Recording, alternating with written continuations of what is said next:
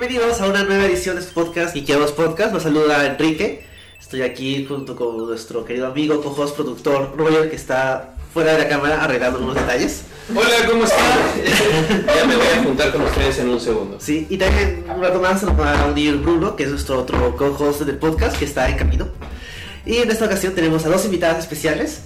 Nos acompañan Adriana. Hola, Adriana. Y Stephanie. Hola, Stephanie. ¿Qué Hola. tal? Pero, pero digan algo, digan hola. Ah, hola. Hola, ¿cómo estás? Hace tiempo que no nos había acompañado a Adriana y a Stephanie nos estuvo acompañando en el de Infinity War, ¿no? Sí, el Infinity War. Sí, más recientemente. Ambas son parte del equipo del Dinosaurio Paradójico, ¿no? Y bueno, nos, ha- nos da mucho gusto poder eh, sacar en el podcast para comentar Deadpool 2, que es la película de superhéroes más reciente que se ha estrenado y que estábamos en falta de poder comentarla. Así que bueno, bienvenidas. Gracias por invitarnos. Gracias por tenernos acá. Nuevamente de nuevo. Gracias por venir y, y... Ay, estoy un poco alto. Gracias por venir y acompañarnos porque, bueno, en realidad esta película ha entrado en una especie de, de limbo entre pelis. Sobre todo que creo que casi todas las pelis que se han estrenado alrededor de Infinity War han sufrido la, digamos, El el, impacto. el daño y el marketing. No tanto por la película en sí, bueno, que sí tiene que ver por los 10 años de espera de Marvel y todo, sino también por la publicidad agresiva que Infinity War tiene y que todas las demás han tenido mucho menos, ¿no? Sí, o sea, bueno, de hecho Deadpool le ha ido no tan mal. O sea, le creo que fue peor que la primera, pero no tan mal como, por ejemplo, Han Solo, que sí le ha ido bastante mal. que es más comprensible por varios factores, pero por lo menos Deadpool ha sobrevivido un poquito. Así que, bueno, vale la pena comentarla, ¿no? Así que antes de, de empezar, no sé si hay algo más que quieras decir antes de, de la película. ¿Algo, algo que tengamos que decir específicamente de, de, de Deadpool? ¿O de no, qué? de las cosas que hayan salido esta semana. Cierto, ya, no sé, no sé si lo han visto o no lo han visto o si están por ahí, pero de repente podemos comentarlo también con la gente que se está conectando. Hola, gente que se está conectando, estoy tratando de entrar para ver sus comentarios y, y la transmisión. Déjenos sus- sus opiniones sobre Deadpool, vamos a tratar de leer todos los, los- los mensajes posibles, todos los comentarios. Acá está, está Pablo, hola Pablo, hola Jonathan, saludos. Está Melissa también, y otras personas invisibles más. Saludos a todos ustedes y ya empezamos a comentar Deadpool en un ratito. Lo que primero quería comentar con ustedes son algunas noticias de la semana, no sé si tanto noticias, pero cosas que he estado viendo en las redes sociales. ¿Han visto el anuncio y el, digamos, presentación, teaser de la nueva adaptación de Thundercats? Sí, he visto sí, la imagen. Y mucha gente quejándose de la Sí. imagen. No Sí. hace nada. Por Dios, mi fan. Sí, acabó el. ¿Qué puedo hacer? No hay nada más sagrado que esta caricatura hecha para vender juguetes. Sí, es un gran pecado de mi estilo. Oh, por Dios, porque no me hacen caso a mí, que en los ochentas y ahora tengo 30 años. Sí, bueno, ¿veían Thundercats? Eh, a Sí. veces sí, un poco. Yo Relativamente. O sea, no me gustaba tanto. O sea, Es porque lo daban en televisión y no había nada más que ver. A mí, a mí sí me gustaba bastante. Dragon Ball, una cosa así. Creo que es un poco antes Thundercats. Lo que pasa es que Thundercats lo han repetido tantas veces. Sí, el Chavo vi del bien. 8. Claro. Claro. E igual la mayoría de los dibujos de esa época, ¿no? Entonces, eh, creo que por ese lado es icónico. Además que Thundercats, en mi caso, yo lo he estudiado, entre comillas, porque ahora Thundercats tiene el opening animado más bien trabajado, creo, de la historia de la, de la animación americana. ¿Ah, sí? ¿Es americano? Sí. no, no tan segura tampoco. Si era americano, pero un anime, no sé. No, bueno, la cosa es que la- el opening de Thundercats es muy muy bueno y yo lo he, he visto Thundercats otra vez tratando de entrar, digamos, en momentos de nostalgia de, de mi infancia y realmente es una gran serie, o sea, es bien bacán. Cuando salió el remake en el 2011, 12, sí, 2011. 11, eh, lo vi y me gustó, me compré los CDs. o sea, Ah, de verdad, me gustó un montón y me, me puse a llorar, no me puse a llorar, pero me molesté un montón Por dentro. cuando lo cancelaron. Le dieron solo una temporada. ¿no? Dos. Dos. Ah, bueno. Pero te- son cortas igual. Eh, Entonces, la- el remake de Thundercats me pareció una reimaginación interesante, bastante medieval, era una historia bien chévere. Y dije, pucha, qué pena que lo hayan cortado. Entonces, pero esa, ese remake que cambiaba todo, porque la historia era distinta, los personajes eran distintos, todo era distinto, ya era muy diferente, no recibió tanto odio como el anuncio de que van a hacer Thundercats Roar. Roar, Roar. Roar, que a mí me parece un odio irracional, una cosa bien, bien, bien rara. Claro, creo que una vez que me invitaron a Escoria Rebelde, como que hablé sobre que cada generación tiene su trilogía, mañas. Claro. La generación de nuestros padres, o bueno, nuestros amigos mayores, eh, tienen eh, la trilogía original. Luego nosotros tuvimos la trilogía, ¿De las precuelas? sí, las precuelas, y de ahí ahora los chivolos tienen otra trilogía, y todas las trilogías son distintas, mañas. Entonces, como que es la misma, es la misma vaina. Esto ya no es para ti, es, esto es para gente que no ha visto la de los 80 esto es para los chivolos que es como que vas a tener Thundercats y vas a tener Peppa Pig. Sí, pero Ah, yo difiero un poquito porque yo no siento que ese estilo de animación esté entrando mucho en el público de los niños. O sea, siento que eh, Gravity Falls, Rick and Steven Morty, Universe. Steven Universe, este. Eh, eh, Adventure Time, eh, tiene un público infantil que no entiende la mitad de las cosas que están pasando. Sí, es cierto. Y el contenido. Claro, sí, pero el contenido de la animación ahora no solamente es. O sea, eh, me pareció muy paja la, la animación que de, de la- del anuncio de Thundercats, sino que está siendo bastante adulta. Que es muy distinto a ver los Transformers antiguos o los Thundercats antiguos donde Leono te decía, tienes que cepillarte los dientes. ¿no? Entonces, a mí me emociona que hayan ese tipo de adaptaciones y quería usar este pequeño momento como para solamente comentarlo, porque nadie va a tocar la serie antigua clásica. Claro, no está es como ahí. que no la Claro. puedas ver nunca más en tu vida y ya quemen todos los discos que hay. no ha venido no. Thanos y ya desapareció. ¿no? Ahora ya vas a tu casa a coger tus DVDs y tus juguetes a destruirlos. Ah, ¿te gustaba el Thundercats de los 80? Sí. Eh, De hecho, sí. Siempre lo vas a tener. Siempre lo van a tener y a veces la reacción de los fans es demas- exagerada. O sea, puedo entender que haya alguien que tenga mucho, con mucha vinculación emocional con Thundercats, pero ya es demasiado el, el nivel de odio que ha pasado para una cosa súper chiquita que es como un trailer. Eh, Sí, es un pata diciendo quiero hacer honor a la serie que yo amaba. Claro. O sea, es como que el pata está, Claro. está haciendo algo bacán. Sí, o sea, he visto una, una, una animación del Leono de Thundercats Roar saliendo como que diciendo algo y luego de la nada sale el Leono clásico y lo mata y lo Ay. abre y es como que... ¿Por qué son así? Exacto, es como que, ¿por qué tienes que hacer esto? El Leono tampoco haría eso. Y yo, yo, yo supongo, la verdad, que esta serie va a ser más adulta y que van a utilizar lo- el concepto y todo lo que significa Thundercats para explorar y- este mundo extraño que puede traernos cosas muy divertidas. Acá Gonzalo Torres dice, a mí me entusiasma Thundercats Roar, vengan de a uno parados sin polo. Los está esperando. Sí. Bueno. Eh, eh, es por eso que estamos haciendo es- esta, esta mención solamente porque esperemos saber más, porque yo creo que de verdad me entusiasma esta, este regreso y creo que puede ser algo muy interesante, o sea, sobre todo porque está siguiendo una serie de, de- de series animadas, o sea, el estilo y todo, que de verdad son en contenido muy interesantes, Sí. ¿no? Así que, vamos a ver. Vamos a ver. ¿Algo más en la semana que quieran comentar? No he visto solo, así que no sé qué tan mala sea.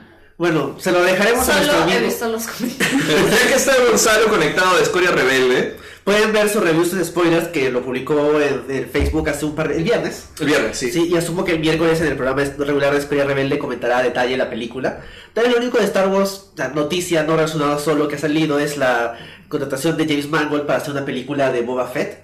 Aunque de- de- o sea, lo salió en The Hollywood Reporter, que es un medio serio, pero todavía no ha salido como que en Star Wars, así como que un anuncio oficial como salieron la contratación de John Favreau, de Ryan Johnson y muchos otros tipos blancos más. Ah, pero bueno, o sea, que una noticia de Star Wars importante de la semana. Más importante que solo. Es importante que le estreno de una película. Lo siento, Gonzalo. A mí también me una semana, pero bueno. A mí, no, a, mí no, a mí no me parece mal la película tampoco. Siento es como Pero- que es- a mí me descompagina porque siento que ya diciembre es el mes de Star Wars Ajá. y es como que estás teniendo Star Wars ahorita y no lo siento como Star Wars. Sí, es verdad. Le falta esa No emoción. ha tenido el impacto. Y es como que ha salido tanto Infinity War, ahora Deadpool, es como que ya... Está muy Sí, cerca. Sí, todo muy pegado. Es que también Es el afecta, verano gringo, ¿no? afecta Todavía no la es verano, ¿no? afecta la billetera. Sí. Exacto, y no puede ir a tantos estrenos No. porque tengo sueño los jueves. Y, y para colmo, o sea, ahora que estoy trabajando muchos fines de semana, que son los días en donde hay tiempo para descansar, Claro. eh, realmente me estoy obligando a irme medianoche porque de otra forma ya no la voy a ver. No, pues. Sí. sentido. Sí. Te pasó con Deadpool que demoraste un poco en poder verla. Claro, Sí. sí pues. Bueno, entonces, a- acá dice Gonzalo dice que sí se proyecta hacer fracaso de taquilla. Está llegando a 80 millones, que es lejos de Rogue One, que es la que estaba tercera de las nuevas. Y Rogue One era personajes que nadie conocía. Exacto, sí. Es verdad. El más conocido era como que Vader que salía al Y final. sabías cómo, cómo, Sí. cómo relativamente cómo terminaba. Sí, es verdad. Porque es como que sí, roban los planos. Obvio, Sí, tiene que robarlo. Bueno, pero esto es, bueno, creo que hay un tema de reacción que Han todavía no, claro, que no suceda con, con- que todavía no sucede, o sea, van a reaccionar, no sé si Caitlyn Kennedy o Star Wars, pero esto es reacción de fanboys molestos, más que nada, porque Un poquito, o sea, también hay ¿De mucha nuevo? gente que le da igual. O sea, yo creo Porque que sí. Star Wars tiene fanboys molestos a cada rato. Sí. O sea, creo que ya es algo normal en las, en las oficinas, man. Es tener fanboys en la, en la puerta, como que no, ustedes lo arruinaron. Pero, sí, conozco gente que le gusta Star Wars, pero no son fans y simplemente no les provocaba ir a ver solo porque como que ya salieron otras películas que los han emocionado y ver esta no llama tanto la atención. La sobresaturación genera cansancio, pues. Y como o sea, se ha estrenado Infinity War, se ha estrenado Deadpool, Han Solo, son tres películas que tienes que, tienes que ver. Es mucho. Además, acabas de ver Star Wars, acabas de ver The Last Jedi. Sí, hace poco. sí. El de Estados Unidos, el DVD ha salido el mes pasado. Está Es- todo claro. junto. Bueno, Sí. ¿Más noticias o no hay noticias? Ah, La gente acá mencionó alguna noticia, creo que no, ¿no? No. No. No, hay algunos comentarios sobre Deadpool que después lo vamos a, los vamos a leer. Pero bueno, entonces comenzamos comentando Deadpool. ¿En qué momento lo vieron? ¿Lo vieron en medianoche? ¿Alguien lo vio en medianoche? Yo lo vi en la función súper especial una semana antes. Ah, es cierto. Sí, me invitaron, eh, fui gracias a Deadpool Manía Perú y a Marvel Assemble, porque estuve haciendo unas, unas props para Deadpool, de Deadpool Manía. Eh, entonces como que, hey, ¿no quieres ir al estreno? Y es como que ya. Claro. Y fui y, y estuvo bien chévere, habían todas las, las fotitos y todo. Y fue como que la voy a ver una semana antes que como que la mitad del planeta. Sí, el mismo Thanos. Eh, así que no tengo que decir nada. Porque hasta antes que, que los gringos la he visto. Y es como que no, no tengo que decir nada. Y he estado, he estado muy encerrada para... No tengo que decir nada. No tengo que decir spoilers. Pudiste resistir esa tentación. Sí, resistí. Muy bien. No fui como Thanos. Bueno, creo que eh, hay un comentario más de Gonzalo para ya cerrar el tema y no dejarlo en el aire. Sí. Que Gonzalo dice que exacto, el fandom de Star Wars no puede sostener el éxito de una película, tiene que apelar a la gente normal. Bueno, Bueno, sí. si lo dice el conductor del programa de Star Wars, lo considero válido su comentario, su calificativo. A la solo va al cine una vez cada seis meses y esa pela fue Infinity War. Sí, pues. Sí, es verdad. Sí. Se llevó todo. Es muy cierto. Sí. O, por ejemplo, para cerrar eso, la gente que fue a ver Infinity War, mucha de esa gente que fue era gente que había ido solo a Black Panther y sentía que Infinity War era Black Panther 2. Entonces era como que muchos, mucho del, del público que Black Panther trajo originalmente, que no había ni visto ninguna otra de Marvel, ha, ha ido a Infinity War por Black Panther. Sí. Entonces hay que tener eso también en cuenta. Sí, de hecho Black Panther sigue en taquilla y sigue generando plata. Es- no entiendo cómo puede seguir en taquillas. Se estrenó hace tanto tiempo. La gente sigue viéndolo. Sí, sí, pero igual, o sea, en algún momento algún cine tiene que decir, "Oye, necesito espacio para este drama indie. No que salió el DVD ya. Sí, Y la sí, gente acaba de salir. Me encanta. Sí, o sea, es genial, o sea, que siga haciendo plata. Cuando hacíamos el recuento de Marvel, teníamos que volver a ver Black Panther. Y estaba Gonzalo de Escoria. Gonzalo volvió a ir al cine y todavía estaba. Bien. Pero bueno, a ver. Sí.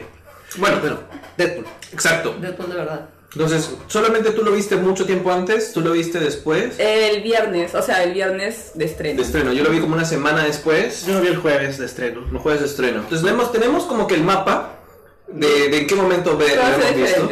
Porque hay, hay bastante. Ahora sí siento que hay una, una carga subjetiva de verlo en cierto momento. Sobre todo por el, el clima de. ¿Qué está pasando? Hay una fiesta. Es como la música de Deadpool, Daft Perdonen por la pausa, pero parece que Deadpool está viniendo hacia nosotros. Sí. Entonces, comencemos con. ¿Qué les pareció la película en general sin spoilers?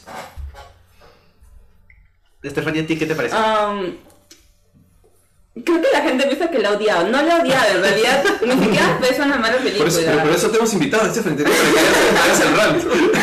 La a pelear.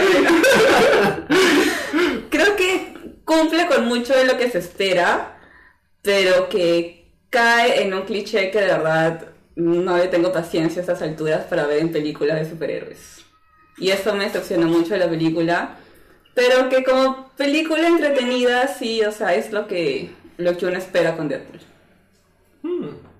A mí me pareció cada risa, porque sí, es, es risa. Igual como que no esperaba, pues, Logan.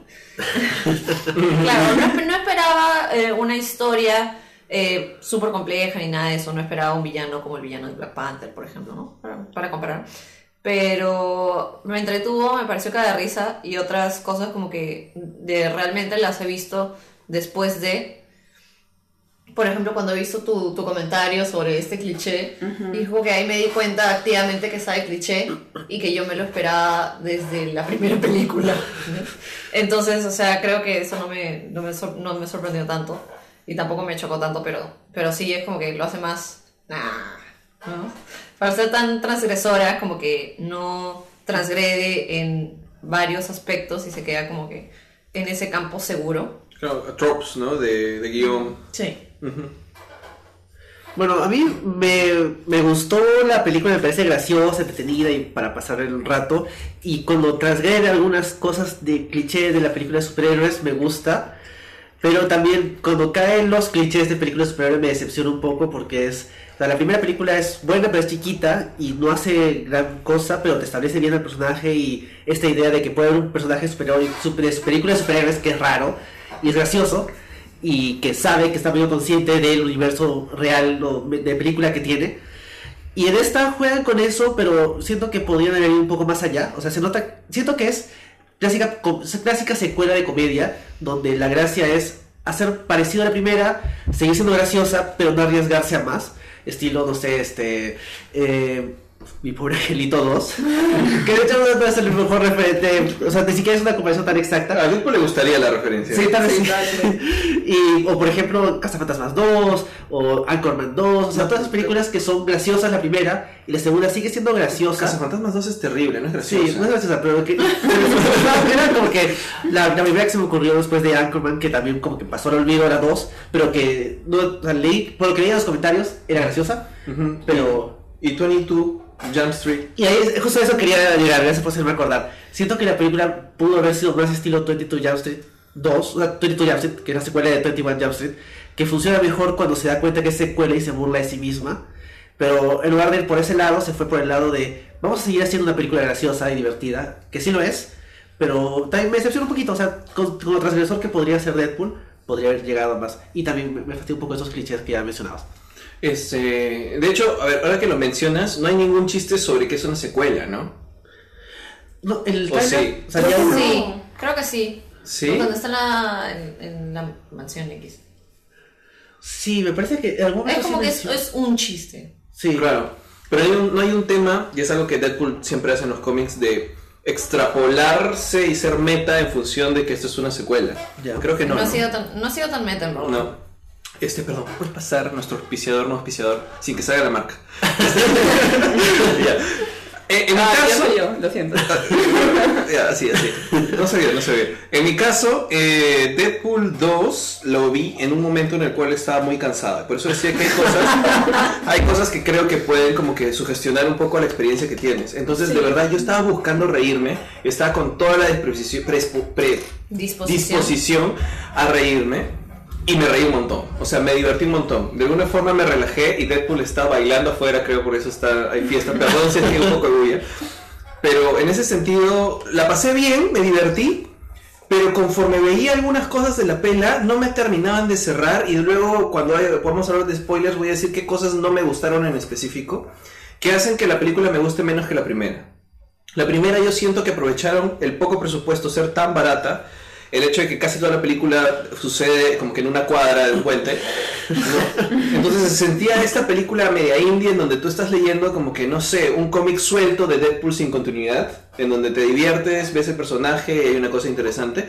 Con los problemas que la primera tenía, que es todo esto de hacerte el origen largo y que él es Deadpool y explicarte y todo lo demás. Siento que hay una de esas cosas que se repiten en la segunda, comienza lento y termina mal. A mí no me gusta, no me gusta el final. pero la mitad de la pela me divirtió un montón y creo que vale también mencionar, man, para no destruirla solamente, que es súper difícil que este personaje exista como tal en, en- en el cine. O sea, me parece una, una adaptación eh, buena del personaje, como personaje. Y, o sea, de verdad, necesitamos algo así de fresco. Lo que pasa es que no se han atrevido a ir un poquito más allá, o no han encontrado la forma.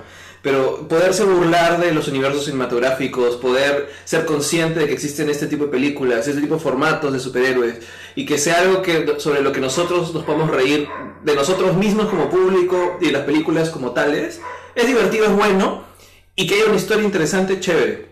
El problema es que la historia fue muy convencional. Entonces es ahí donde hay Sí. Eh, como que no encaja completamente todo el potencial que tiene Deadpool, a pesar que la pasé muy bien, o sea, yo me maté de risa toda la película, ¿no? Creo que es una película que no la podían haber hecho hace hace 10 años. O sea, Deadpool salió en el momento en que tenía que salir. Más bien, esta película tenía que estrenarse esa semana. Después de Infinity War, después de que nominaban en un Oscar. O sea, es muy del momento, que es lo que pasa con las parodias, ¿no? Es un humor que funciona para el momento que están siendo hechos. Claro, de repente podríamos compararlo con las películas de Mel Brooks, ¿no? O sea, un poco. Sí. De- como No sé. Spaceballs, este, ¿no? Ah, Robin ya. Hood, Robin. Hood. Pero Robin Hood Men in Tights se burla del Robin Hood super serio de Kevin Costner. Que de hecho, Robin Hood Men in Tights tampoco es tan buena, pero se aprovecha del hecho de que Kevin Costner hizo esa película super seria, Robin Hood, con esta canción de Brian Adams, y Robin Hood sufre y se enamora y todo este drama. Y, y la versión de, de Brooks se burla de todo eso. Y eso funciona en su momento. Pero si la ves en el noventa y tantos, pero si la ves en el 2018, tiene sus gracias, tiene sus chistes. Claro, no lo he vuelto a ver. Yo, yo recuerdo lo que vi en la época, ¿no? Sí. En GIFs nomás. También. O para verlo y disfrutarlo tienes que estudiar de dónde vienen los chistes. Mientras que Deadpool, ahorita como todo, todo el mundo dice Infinity War, y ya pues pueden ir a ver Deadpool y ven los chistes y es como, ah, este chiste de tal película, ah, este chiste lo reconozco porque lo vi en un meme, ¿no? Y, ahí funciona. Claro. Bueno, para no seguir como que simplemente diciendo que la película pudo ser más y no lo fue, creo que podemos ya pasar a spoilers, Ya. ¿cierto? Sí. Y podríamos comenzar con algo positivo. ¿Qué es lo que más le gustó de la película? Domino. Creo que era medio obvio. Sí, ha sido. Mucha gente dice, sí, que el cable de Josh Brolin, etcétera. Y yo como que, Domino, Domino, Peter, Domino. Sí, totalmente. O sea, salí, era como que, ¿para cuándo sale la película de Dominó? ¿No? O X-Force y que ella sea el personaje principal, porque de lejos me parece que se robó el show. Sí. Sí. De hecho, me dio harta pena que Luis Stan y Terry Cruz y el chico este de It no, Se te- no sobrevivieran. Eso no lo vi venir y yo estaba como que bien, estoy tan feliz, esta película va a tener X-Force y Shatterstar y estos personajes muy chéveres. Y era como que, ¿en qué momento aparecen? Y luego por fin aparecieron y yo como que bien, por fin, acá viene la mejor parte de la película. Cinco minutos después, dos se murieron y me quedé sin los personajes que esperaba. Pero, pero fue- a mí me gustó eso. Creo que a mí lo que más me gusta Debió es todo el tema de X-Force, que yo también sospechaba de que algo malo les podía pasar, porque es como que Bedlam, Bedlam, Sidelight, estos personajes son poco importantes. Shatterstar me sorprendió un poco más porque él sí es parte de X-Force y sí es un personaje importante para los cómics de X-Men. Pero me gustó todo ese, ese, ese chiste de vamos a introducir este equipo de, de superhéroes y todos van a morir. Que funciona porque al final, como estábamos conversando antes, ayuda a resaltar que Domino realmente tiene mucha suerte, Sí. que su poder es real. Y también juega con esa expectativa de vamos a poner esos actores que los has visto en algún lado y te parecen conocidos y van a ser a superhéroes y se van muriendo de manera cada uno más violenta que el otro. Ah, eh, ¿Cómo se?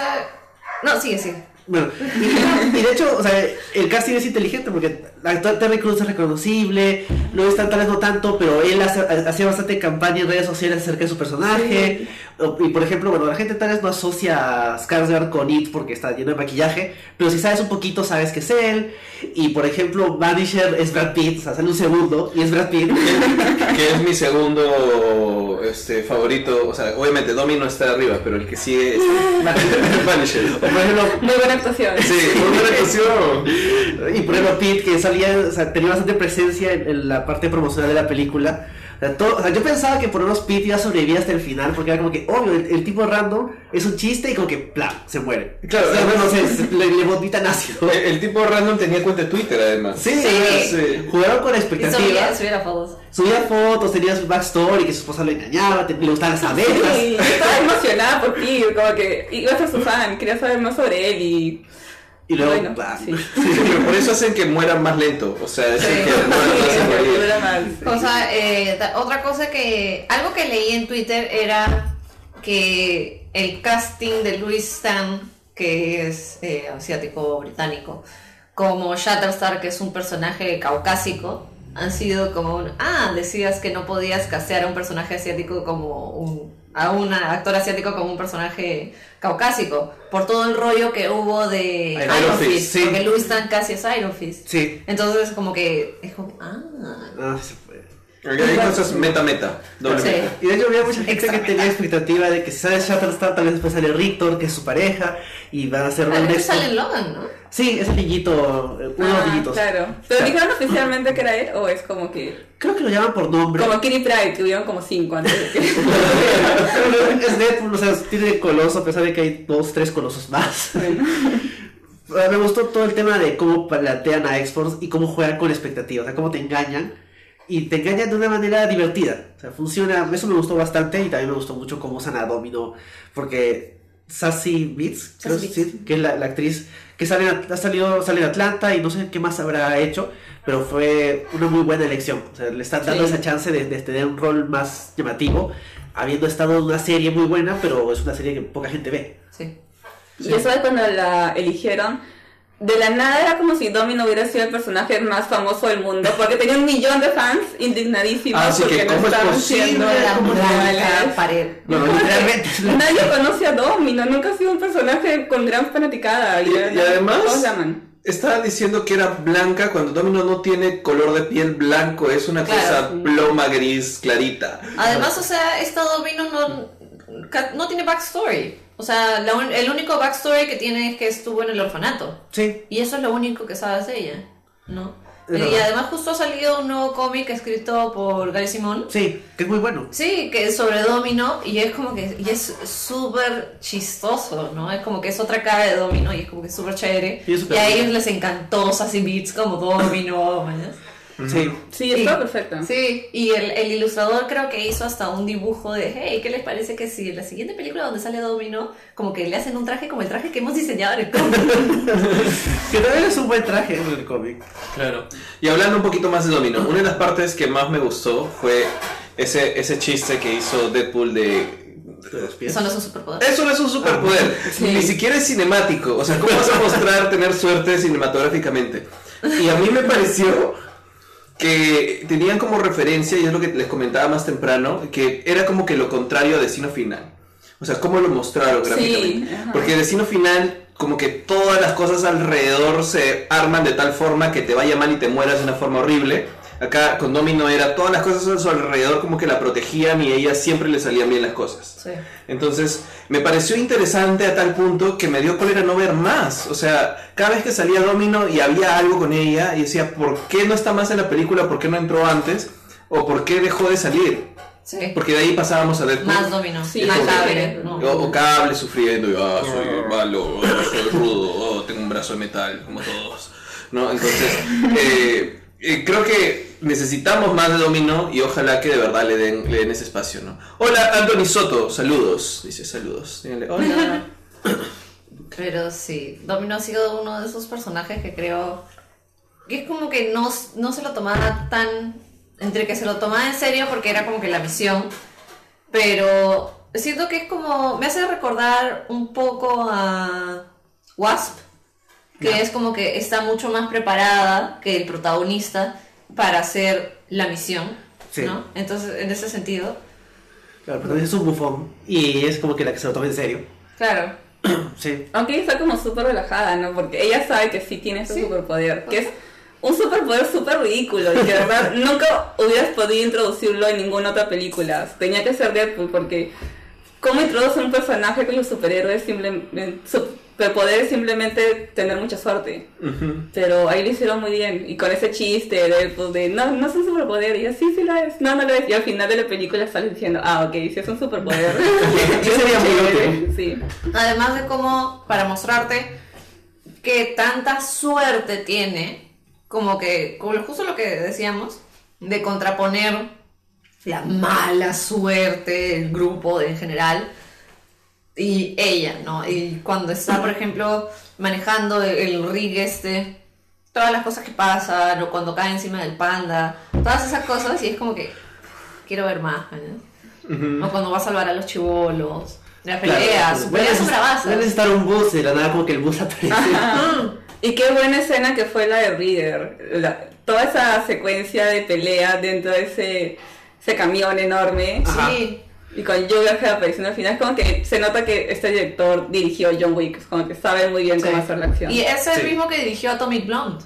Ah, sí, también. Claro. Ah. Y Atomic Blonde tiene, o sea, eh, unas de las escenas de acción más bajas del... No sé. ¿eh? Pero, por ejemplo, también hay un cambio de el, eh, instru- el- creo que es el instructor o el, el director de Stunts Ya. de Atomic Blonde, que supongo que debe ser el mismo de, De- de Deadpool, que cuando están afuera del orfanato y hay unos todos SWAT, y uno se quita el casco, Ajá. eh, ese pata eh, sale también en Atomic Blonde y es el, el espía que matan al principio, ¿no? Ah, pues como que es un guiño para su, Sí. su propio las películas. Sí, eso, eso, eso me pareció bien chévere. como que- le quería decir a, a mi amigo y es como que no, no he visto de- no he visto Atomic Blonde. Es una muy buena película también. claro. Buenaza. Interesante. Y bueno, otra cosa que nos ha. que, ¿Qué les ha parecido, ya que estamos hablando de Domino, que son personajes nuevos? ¿Qué les pareció Cable?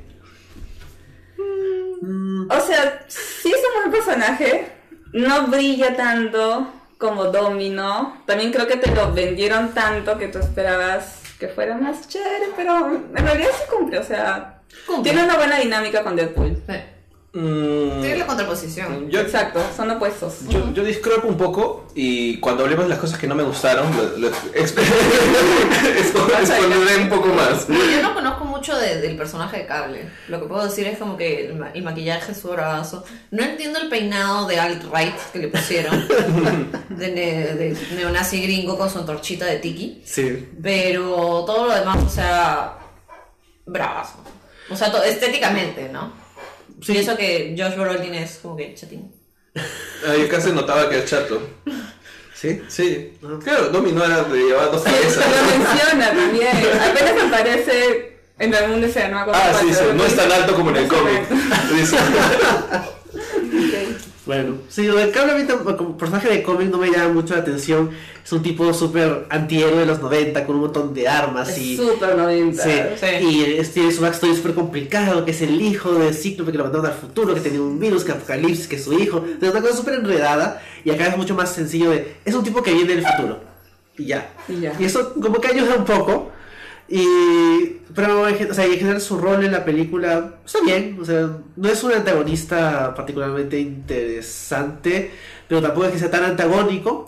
Y ahí tengo Sí. unos peros más que de seguro son los mismos que de Royale más adelante. Ya puede ser. Puede ser. Pero estuvo decente. O sea, creo que a Josh Brolin le ha ido relativamente bien este año porque va a cobrar bastante, imagino, por Infinity War y por esta. Pero creo que su mejor trabajo estuvo en Infinity War. Me parece. Donde pudo actuar, o sea, hay un trabajo actoral ahí. La Claro, persona que es un- Infinity War es la pelea de Thanos. Sí. Sí, y sí es gracioso que lo que ibas a decir, a pesar de que es CGI Sí. en Infinity War, ahí ves su actuación y es una buena actuación.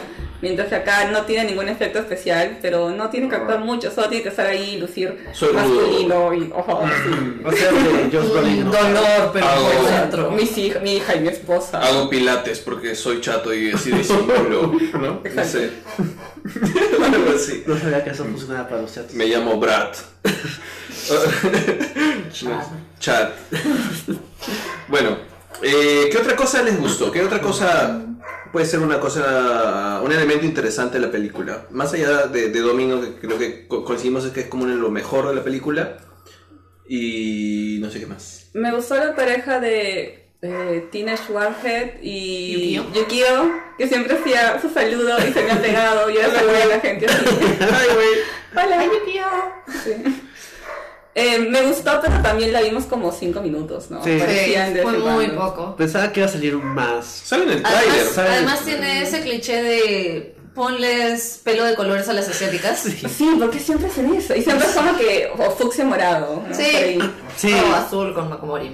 Sí, además de que ni siquiera, o sea, no es que sea una cuestión del personaje, o sea, porque No. Yukio en los cómics es otra, es otro tipo de personaje, pues es agregado como dices porque es un cliché ya. Sí. de- Su personaje Pero- asiático, la chica asiática hay que ponerle colores al pelo. Sí, no sé por qué. Eh, además que vi en Twitter que decían que la única movida que hacían era la movida que hace Gogo de Kill Bill.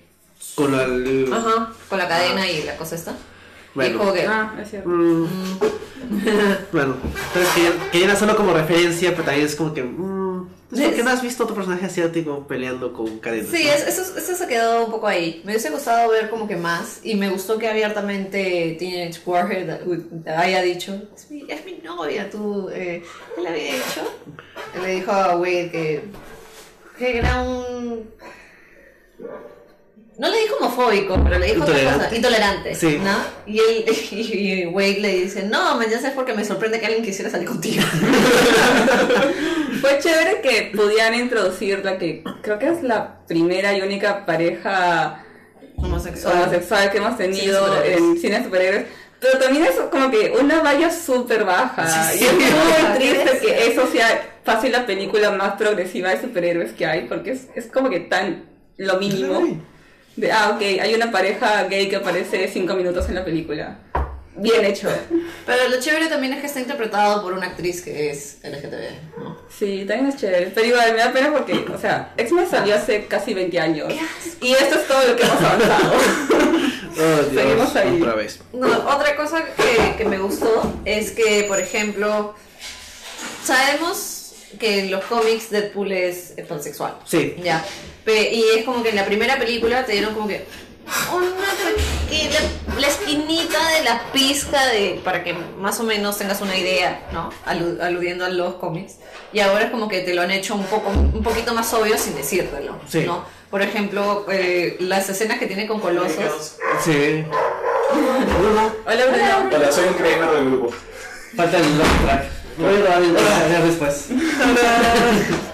Ya. Eh, y por ejemplo, cuando Wade está en uno de estos viajes astrales y ve a Vanessa, y Vanessa le dice, no te vayas a tirar a Coloso. Y es como que, ¿qué? Y es como que, ¿quién lo conocía mejor que Vanessa? ¿verdad? Sí. Y es como que es, o sea, ya te lo hacen como que mucho más obvio, pero no te lo hacen explícito, no te lo dicen. Sí, es verdad. O sea, tendría que aprovecharlo más. O sea, si es que van a ser transgresores, que se metan de lleno a ser transgresores. Claro, lo han hecho transgresores, más entre comillas. comedia, ¿no? Sí. Como esas escenas como medio homoeróticas que son solo para comedia. Claro, es como que te ríes de que lo Sí, agarre a sí. goloso, Sí. pero no es que sea una relación que lo quiera y que tenga sentimientos por él, sino que es el chiste de que va y le, le pone la canción. Claro, es como que yo lo sentí por ciertas partes, pero es como que lo que se siente es, es una pizca, ¿no? Sí. Como digo. Es un tease. Sí, Eh, ¿qué- qué- ¿De qué hemos hablado Sara? Para, para Hola, Bruno. Hola, Bruno. Hola, soy Bruno. Hola, Bruno. Aburrido, sí, soy. Soy el terror de todo sonista. Yo peor. Bueno, tú eres el sonidista, así que... Ah, sí, bueno. Este, Bruno, hemos hablado de Thundercats Roar primero, diciendo yay. Estoy a favor, ¿ah? Estoy a favor. No, Estoy sí, a a favor favor. de Deadpool. Creo mucho eriqueo. Eh, eh, en- Sí, por eso lo dijimos, porque en realidad Sí. es que como que... parece Sí, y al, eh, Alfredo Ortiz eso yo se está escuchando mucho eriqueo. Sí, si está escuchando, yo también le comenté algo, no sé. Sí, sí, sí. Este, dos, eh, hemos hablado en general de Deadpool sin spoilers. Ya. Hemos dicho qué es lo que nos ha gustado más y hemos terminado diciendo Domino 2. sí. Sí, creo que sí. Este, y luego estamos ahorita en hablando alrededor de otros personajes. Ahorita estamos hablando de Teenage Warhead, Warhead. Ah, eh, no, este. Ay, ¿Cómo se llama? No, Teenage War. No. Negasonic Team. Team. Que va a venir a... Sí, va a venir. Sí, no le vamos a echar el evento todavía. todavía. No lo posteo todavía, pero creo que lo poste- eh, porque tiene otros cons ahorita, entonces no lo voy a confirmar hasta que se acerque. Pero fácil no le hacemos cherry, eh, no le damos cherry ese evento hasta que nos auspicien. No vamos a decir a qué evento viene. Sí, y ahorita estábamos hablando de qué tan tra- transgresor realmente es Deadpool o, o si no lo es. Yo creo que, o sea, hay dos cosas. Uno sobre lo de Domino, quería agregar, que no sé si ya lo comentaron, supongo que sí, pero que me parece pajaza como el círculo casi se cerró, porque Sassy Beats es Vanessa en Atlanta. Atlanta. ¿No? Y Atlanta es de Donald Glover. Sí. Y Donald Glover iba a ser Iba. a ser, Ah. o sea, no iba a ser Deadpool, pero él, iba a ser la voz de Deadpool. O sea, no, Ah, no por ser el actor de voz, pero él iba a guionizarla también y él, él iba a crear a un nuevo Deadpool de buena forma y se iba a cerrar el círculo. No, porque además Vanessa, Vanessa, pero bueno, no soy yo. Todo No pero no. Pero sí, este, Sassy Beats Carson. Es genial. Sí, es muy Sí. Hermoso. Es- eh, sí, qué bestia. Además, como que recuerdo toda la gente que se quejaba y cómo va a ser con el afro. Tiene suerte, el pelo no le va a joder. ¿Por qué se preocupan por eso? Ah, a mí me da risa, es como que, ¿cómo van a hacer para que eh, para justificar que en verdad el personaje es icónicamente blanco y pálido y, y con un ojo negro? Y es como que, a ver, uno, o sea, si la esencia del personaje es que se parece al perro de, de, lo- de estos chivolos, ¿cómo se llama? Ah, Palma. Sí, al ¿cómo se llama? Alfalfa. Los Little Rascals. Si la esencia del personaje es que tiene la cara igual que el perro, en verdad es- es- no es un buen personaje. Pero de hecho ahora tiene un perro que es igualito a ese. ¿Sí? Tiene un perrito, un bulldog francés con una manchita negra. Bueno, eso es uno. Y dos, o sea, y el personaje, es un mensaje que discutimos sobre el. No discutimos, que. O sea, que discutimos con el público, ¿verdad? que, eh, que Zendaya Mary Jane está todo bravazo. que- Porque la esencia del personaje. Tú hiciste un post bien baja sobre eso. Que el Sí. post del personaje no. eh, el- la esencia del personaje no es. No es que sea Su pelirroja. perfil racial, man. ya Claro. es- y además que lo hayan invertido, ya está, man. Ya No Zendaya puede tiene una mancha alrededor del ojo. Eso es todo. Sí. Sí, o sea, al final de cuentas es eh, lo que define un personaje no debería ser a menos que tenga que ver con su origen Como Black étnico, Panther. eh, como Black. Panther o algo, no Claro. debería ser su color de piel, o sea, Claro. claro de menos. Sí, yo sigo diciendo que en verdad Peter Parker, si hicieran el hombre araña ahorita, Peter Parker tendría que haber sido un chico. Si no es latino, latino es o eh, afro. Sí. Como Miles, que es afro latino. Co- Por eso Miles tiene tanto sentido. Como dijeron, uy, tenemos que hacer transgresores con Miles. Ah, tenemos que ser este, inclusivos con Miles. Ya. Afro latino. Eh, afro, no, latino. Bueno, no. Imagino muchas veces a esa niña en, los comités editoriales de Marvel. Bueno, todo. Sí, y como América Chávez, como que necesitamos un nuevo personaje femenino. Que sea la- que, la que sea que sea gay, no. Bueno, todo. ¿Y qué tan tan transgresora es Deadpool 2? Creo que es. O sea, creo que es una película que dice: vamos a ser transgresores sin basar el discurso de venta en vamos a ser transgresores. O sea, es como que cuando hicieron la película, no creo que hayan dicho ya, ¿cómo vendemos la película con transgresión? O sea, no era parte de su pitch comercial marquetero. Creo que simplemente fue parte de. Hay que ser tan transgresores como podamos ser dentro de lo que sabemos hacer sin que sea parte del- de, sin que sea lo que caracteriza la película porque creo que no es lo que caracteriza la película pero creo que es una cualidad que tiene la película en algunas partes en, en otras también creo que se equivocaron en algunas cosas Sí. pero pero creo que están están diciendo sabes qué no vamos a frenarnos por esto o lo otro Yo creo, o sea, complementando lo que dices, yo creo que hay chistes transgresores. El Sí. personaje es transgresor. sí, Sí. La historia no. La, la película ya fue Claro. transgresora hasta cierto punto, porque la historia no era transgresora, sino era el personaje y la violencia era transgresora. Claro. La historia del primero, eh, la- el, en sentido, el personaje es transgresor y la primera película fue transgresora en el sentido respecto al género de superhéroes. La segunda es respecto más a las expectativas del público, en tanto las cosas que el público no espera ver en una película de superhéroes normalmente, no como, digamos, una pareja LGTB, que, digamos, no, no son personajes tan desarrollados realmente. ¿No? Eso es lo que estábamos comentando y por ahí vino el tema si de verdad son transgresores o no, que es como que es la única pareja LGTBIQ De las películas de, de- de- de superhéroes y tampoco es que haya sido... No, no ha sido grande. O sea, básicamente Deadpool toqueteando a, a Coloso o, o- o, digamos haciendo referencia a la posibilidad de que podría ser pansexual como en los cómics, no termina siendo tan transgresor porque es simplemente... eh, Puede caer como el payaso. ¿me Sí, es como, o sea, es que es como ese pata, o sea, creo que todos hemos tenido esos patas en, en la universidad, en el colegio o algo, que es como que, que jode, que jode como que se va a tirar todo lo que se mueve, mañana es como que agarra su pata y dice, wow, te, te voy a hacer eso, lo que, ya, ahí nomás. Entonces, todos, todos conocen a alguien así. Y Deadpool es un personaje que es más o menos así. Solo que lo hacen de tal forma que dices, ok, puedo reírme con esto, normal, vale. ¿No? Pero donde, donde tuvieron la oportunidad con Negasonic y Yukio, es como que está ahí, pero no, no es. No te hace ni fu ni fan. Exacto. Está ahí. Como que Claro. güey. Claro, si algo en todo caso, Wade dice como que no me aborroches con que seas gay, me aborroches con que alguien quiera quererte. Creo que eso, eso me pareció que, o sea, ahí estaba el punto, ¿no? Y creo que si hubieran mostrado un poco de esa relación, hubiera sido transgresor. Ahora, por otro lado, también no me molesta mucho que simplemente han dicho, ¿sabes qué? Que hayan elegido normalizarlo. Creo que eso fue supuesta, no está mal, pero creo que todavía no podemos decir ellos fueron la primera pareja así importante LGTB en una película de cómics. No Son la primera. Son la primera, pero no la primera importante. No. Y respecto a lo demás, no sé, o sea, creo que más, más son cosas que simplemente cogen a los fanboys y dicen, ¿cómo jodemos un poquito a los fanboys? ¿no? Hay que hacer que, que eh, Domino sea afro. Joder. Hay que matar a todos los exports. Ya, pues. No. Eso fue genial, eso fue increíble. Bueno, Sí. Peter Corazón. Ah, ok, quiero traer otro tema. Otro tema. Una de las cosas que me pareció más paja de la película, perdón por la bulla, fue este instituto de corrección mutante. Porque me hacía pensar y dije, por ahí puede haber una, una metáfora interesante, un desarrollo bacán, pero al final no fue tanto sobre eso.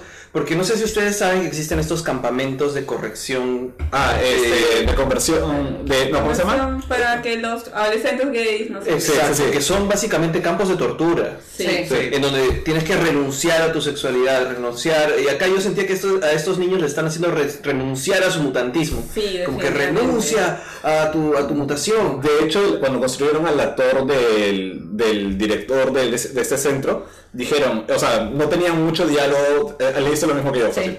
no tenían mucho diálogo en construir al personaje y el director y, y, y- y ¿cómo se llama? Y el actor, no me acuerdo cómo se llama, dijeron, ya, ¿sobre qué lo construimos? Y, el, y justo querían construirlo con, en base a estos campos de conversión, estos centros de conversión y todo, pero justo pasó lo de Charlottesville. Entonces pasó eso y dijeron, estos patas, estos, estos predicado- falsos predicadores, estos, no sé, líderes, neonazis, todo eso. Ajá, en base a eso lo, constru- lo construyeron. Claro. ¿No? Este, tú leíste lo mismo, creo, no sé si hay algo Sí, más. además eh, leí el comentario de una amiga activista feminista que también como que puso el director del orfanato es fulano de tal. No me acuerdo el nombre y es como que sí es uno de esos fulanos que son como que no, los gays, hay que matarlos. claro, yo, yo creo que esa es una idea muy interesante, pero que me hubiera gustado ver más desarrollada o el potencial que tiene hasta dentro de películas de X-Men en general. Sí, de hecho, por ejemplo, a mí me gusta X-Men 2, pero me frustra que Striker sea un militar y no sea un sacerdote, como Sí. es en el cómic, porque ahí es más fuerte esta idea súper de, o sea, obviamente un, un militar es más, tiene más poder físico por todo el tema militar, pero un sacerdote tiene esa cercanía con la gente. Y ese es un tema... El carisma. Exacto, de cómo no es suficiente con un tipo que viene con un arma, es un tipo que te vende la idea de que los mutantes son malos. Esa idea es muy buena en los cómics de los X-Men y nunca la han usado muy bien y Deadpool es tal vez el sitio que más se acerca. Por eso que dices, porque tienes, se siente que ese es un sitio para torturar a los niños para que renuncien, entre comillas, a lo que son. Lo cual te hace sentir de frente bastante también eh, empatía y, y pena por el, por el chico, ¿no? Por Five Fists. Sí, o sea, yo hubiera querido sentir más empatía y pena. La verdad es que, o sea, sí, o sea, no es que me importara mucho el chivolo, la verdad. No llegó a tocar mi corazón. Entre las cosas que, mm, bueno, vamos a hablar más tarde de lo que nos molestó. Claro. Pero yo sentí que me debió haber importado muchísimo más ese chivolo. Y había factores que, o sea, claro, tiene Ayudaba. sentido que me importe. ¿De dónde viene? Es una cosa importante, que es Claro. lo que estamos hablando, ¿no? Pero, Pero al final, en el momento de tensión en el que te debe importar qué va a pasar con él, como que no sentía esa conexión con el niño porque la película no había hecho que yo sienta esa conexión y que me importe el personaje tanto como podía ser. Claro, por ahí va mi comentario con, con, con Thanos, iba a decir con cable, con cable también para después. Pero igual esa, digamos, ese concepto, yo quisiera verlo otra vez o más desarrollado en otra película de X-Men, porque a mí me parece que eso es como que una, o sea, es un sitio de terror, o sea, podría ser un sitio de, de película de terror, básicamente. en una pela de domino nomás, donde trabajes también como que su tiempo en el orfanato. Porque Eso hubiera bravazo. Ujú. Bueno, también, o sea, Bueno, a mí, a mí sí me gustó, me gustó el niño, después si quieres lo podemos debatir un poco más, pero me gustó por- justo por, por eso, por el, el orfanato me dijo todo lo que necesitaba saber. Este niño es un niño que ha sido abusado, es una víctima de abuso, ¿no? Entonces entiendo de frente que esté cargado de ira, está lleno de ira, lleno de rabia. Digamos, eso no justifica que en el futuro él se vuelva asesino, un asesino así, cuasi genocida, pero sí entiendo por qué alguien con toda esa rabia querría una venganza tan, tan, no sé, este, tangible, tan, tan ardiente, no tan, tan sensible, ¿no? Claro. Este, no sé, ¿hay, hay cosas más positivas de las que queramos hablar o pasamos a esta discusión que puede... Quería comentar algo más sobre el orfanato y es como es cuando Wade se da cuenta de que al chivolo lo están abusando en este sitio. Sí. Lo están como que torturando. Four or five Se ve, se ve como que Las ve las cicatrices, ve la actitud del chivolo, ve la actitud de los guardias. Y me hizo acordar un poco cuando él se presenta con Vanessa y hablan de todos sus traumas. Sí. Y es como que, ah, chucha, fácil no estaba hueveando, fácil era canon. Entonces por eso una, un adulto que fue víctima de abuso ve tan fácilmente los signos de abuso en otro niño. ¿me entiendes? Yo creo que no está, yo también siempre, yo nunca creí que estuvieran moviendo, o sea, creo que llega un punto en que empiezan a exagerar un poco, Claro. ¿no? Pero creo que el punto de partida de ambos, de que ambos han sido abusados de una forma u otra, es muy real, ¿no? Ambos han, han tenido vidas miserables y creo que Wade reconoce eso totalmente en, en este, este niño. Y también por eso además el four or five moments, ¿qué? ¡Pah! Mete para- Todo eso es genial. ¿Qué, qué haces? Él matando a los, a los pederastas me parece bien, me, fue muy divertido, fue bastante bueno. Claro. Momento épico, Me, me- me encanta que al final, porque justo bueno, contigo hablamos la, otra, la semana pasada, que todavía no podemos spoilearte a ti, Lo siento. pero este, la pelea, o sea, esta es el montaje inicial, es el equivalente al montaje de Deadpool de la primera película cuando está haciendo su traje, ¿no? Que va matando a todos, al Zambón y a las chicas estas que dicen, no sé si te pego o no, que es más inclusivo, golpearte o no golpearte, o sea, todo, todo ese montaje que es súper divertido. En la segunda es, es el inicio, lo sacan de, de- de frente ini- al inicio de la película. Pero luego esta segunda masacre, este, que es contra los pederastas. ¿Dónde sacaste eso? Mary Poppins. La segunda masacre, que es contra los pederastas, es el equivalente a la lucha del puente. Sí, sí, Claro. Sí. es verdad. Y me encanta porque además, o sea, tú dices, ya, bueno, Cable y Deadpool juntos en, en una amenaza contra el mal o algo. Este, al final no es ellos contra supervillanos más grandes, o sea, está, ya que no, todo lo que quieras, pero en verdad la parte más, digamos, más visual, más intensa, más atractiva de toda esa pelea es ellos masacrando pederastas. Sí. Un montón de tipos random que de hecho les van a ganar. O sea, no, Claro. no les van a ganar a Cable y a Deadpool, pero es satisfactorio por el enemigo que son. Y claro, por eso Cable, Deadpool y. ¿Cómo se llama? Y Domino, que además, o sea. El efecto a lo. El efecto. ¿Cómo se Gold. No, eh. eh, Gold Ru- Ruberg. No, ¿cómo se llama? Ah, Goldberg. Rube Goldberg. Sí. esa, Rube Goldberg. El efecto de Rube Goldberg es esto de la canica que rueda, golpea un. Ah. Que es básicamente eh, las muertes a lo destino final.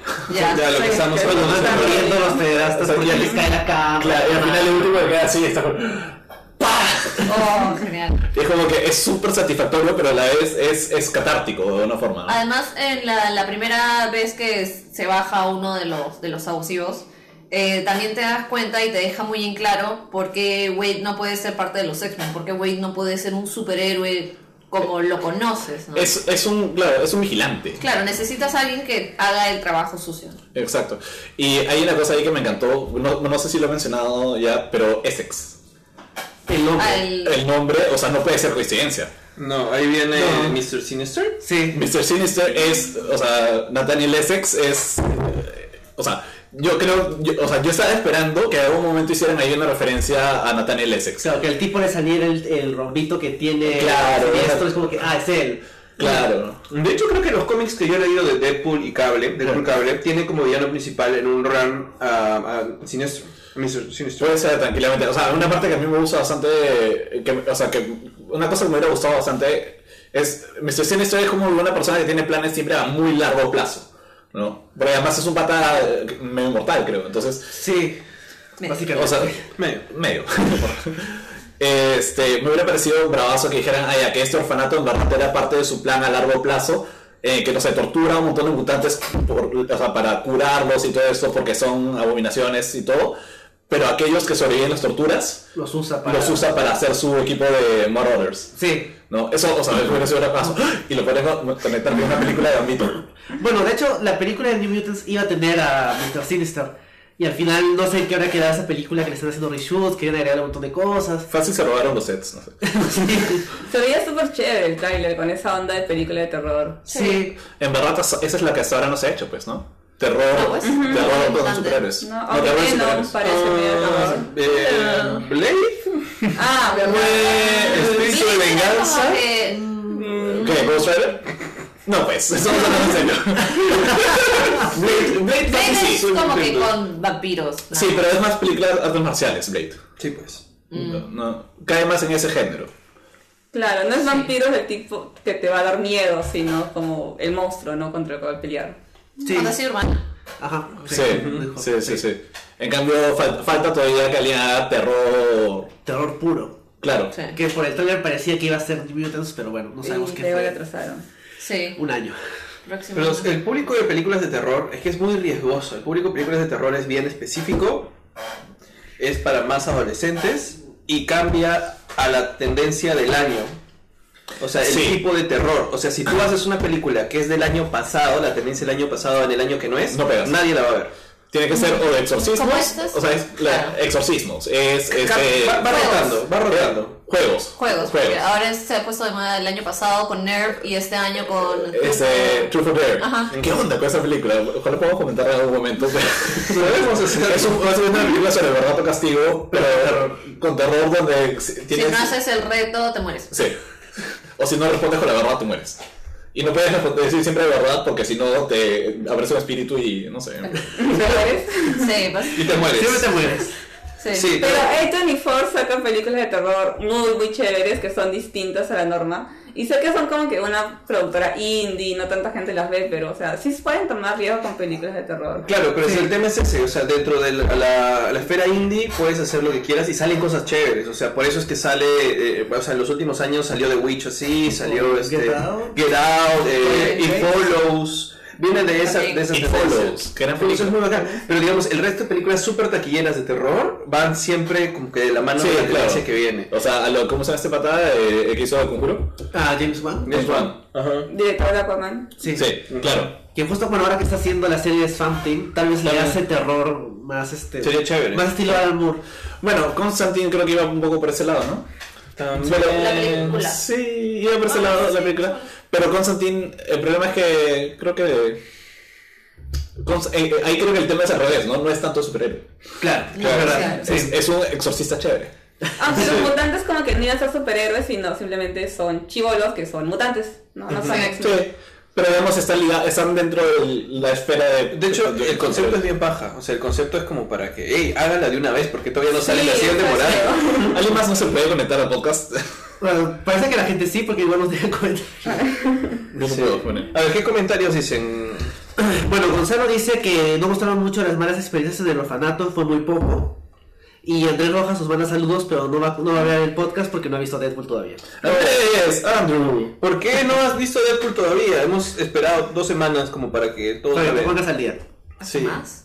hasta más. Y Sergio dice, Ah, sí. Que New Mutants va a ser el género de terror, aunque la regresamos hasta el próximo año. Que sí, Sí, pues. justo lo que estábamos comentando. Para sobre lo que dice Gonzalo, yo, Gonzalo, yo creo que no era tan necesario mostrar los, los traumas dentro del orfanato. O sea, creo que podría haberse reflejado mejor hacia afuera, pero creo que justo la gracia del personaje Firefest es, es esa, ¿no? Es, es que te está contando de la puerta hacia afuera lo que no estamos viendo de la puerta hacia adentro. Y es también, de alguna forma, te recuerda que no vemos eso. O sea, ese tipo de abuso sucede en todo, todo, sucede todo el tiempo en todas partes y No nunca, lo ves. Nunca lo vemos. No pues. lo ves. No lo vemos, es más, sucede de la puerta para adentro, pero de la puerta para afuera todo parece estar bien. digamos, pasando a, a- a temas de pronto ya discutiendo cosas que por ahí no me gustaron, lo que sí hubiera necesitado, no necesitaba tampoco lo que tú dices, Bruno, es que desarrollen un poco más la relación de Hot Fists, no. Firefest. con, con Wade. O sea, yo creo que Sí. la relación de ellos dos pasó muy por encima y tenías que asumir que realmente eh, se desarrolló en, en off de repente un poco y que me importe a mí realmente y me justifique sobre todo que al final sea por Wade que el niño de alguna forma cambie o no cruce esa línea que plantean como que ya es un niño que tiene digamos todos los ingredientes puestos ahí para explotar por el abuso que le han hecho y todo lo demás, pero hasta que cruza su primer asesinato es que no, digamos, tiene una línea de no retorno. No, es que es una Mira, cosa no- bien no- no- simple a mí también. más ¿eh? me da mucha risa, no, o algo de risa, que es como que mientras que el chico no cruce esa o sea, que el chico no puede matar a nadie porque si no, es como que no, no, no regresa. Pero todos los demás es hora de masacrar gente. Es el tema. O sea, yo siento que esa historia Es bien flojo. tendrían Sí. que, tendrían que desarrollarme un poco más la relación Wade y el niño para justificar, porque el pata lo salva de matar, pero mata a todo el mundo alrededor. O sea, a mí me hubiera gustado que lo evidencien en la película. O sea, yo creo que esa película no hubiera. O sea, creo que los guionistas ya se habían encerrado en ese punto. Pero entonces, creo que lo hubieran podido salvar simplemente diciendo- señalando al final la ironía. Es como Oye, que- pero tú matas, ya, pero yo soy Deadpool. No Claro, sé. claro. Pero yo soy un adulto. Pero, pero, pero la película tiene que ser R. No Claro, sé, algo, algo. así, que bueno, pero, eh, no sé, los guionistas no, querían que tú mates a nadie, ¿no? O no, no podíamos dejar que tú mates a nadie por el rating de la película, no sé. Eres un que, o- niño. Para hacer una película que es tan consciente que es parte de un universo cinematográfico y que es una película de superhéroes, no parecía muy consciente de sí misma y de las cosas en las que estaba fallando. O sea, ya se podían tomar un montón de tiempo para hacer bromas sobre otras películas, pero no se dan cuenta de que eran una secuela o que eran flojas en ese aspecto. Ya, no sé si han visto eh, esa película 22 Jump Street. Ya, lo Sí, mencionamos también. ya, entonces me un comentario, no sé si para bien o para mal, espero que estén de acuerdo conmigo. Lo hace- 22 Jump Street lo hace muy bien Eso, sí. el evidenciar que es una secuela. O sea, puede fallar en muchas cosas. A mí me encantó, yo me divertí un montón. Pero, y, pero o sea, entiendo, pueden dar un montón de cosas que a un montón de gente no le guste. Pero lo que hace muy bien esa película es decir, somos una secuela. O sea, toda esta parte en la que están con el capitán. Claro, que nos hemos cambiado de la- del 21 al 22, Sí. la misma iglesia, el mismo sitio. No, es, es, otra vez al 21 Jump Street. No, los coreanos compraron la vuelta Ahora en la del frente. Sí, o sea, de hecho vino toda la reflexión porque comentamos que "Ey, esto no es muy autoconsciente que es una secuela y hay creo que un chiste nomás de que son secuelas. Sí. Sí. Entonces por ahí llega es el, el, el estudio, el no entiendo por qué el estudio no nos puede dar una mano con unos mutantes. Sí. Claro, al- ya, nada más. Ahora, es una muy buena broma. Sí, Es una muy buena broma. Sí. Pero es como Además, que... eh, apla- aplauso especial para Nicholas Holt por aguantar ponerse el maquillaje o Solo para chiste, solo para ese chiste. Aunque creo que estaban grabando Fénix en el mismo sitio. Sí, Seguramente, pero igual. aprovecharon que estaban grabando. Sí, porque además ha sido. Es más, fácil era el otro set Eso sí me pareció como que súper divertido. Y Deadpool en la silla de profesor. Como... Y usando cerebro. Lo rompe. Bueno, eh, la otra relación que yo hubiera querido que se desarrolle más en la película y que me parece más pobre todavía que la de niño es, es, es Cable. O sea, realmente Cable termina sacrificando su ida eh, al futuro para ver a su hija y su familia por Wade. ¿Por qué? O sea, ¿en qué momento me, me, me setearon eso? tocó el corazón el sacrificio. Es como que sí queda, o ¿Cómo? sea, te muestran, es ya. Me hace pensar en Infinity War, en que te muestra todas esas relaciones donde se aman, pero es como que, ¿en qué momento se amaron? Exacto. Ya, pero, pero, pero Es en- como que han pasado dos años, pero, Pero en Infinity War comienzan amándose, entonces te, te da más la sensación de que pasó en off.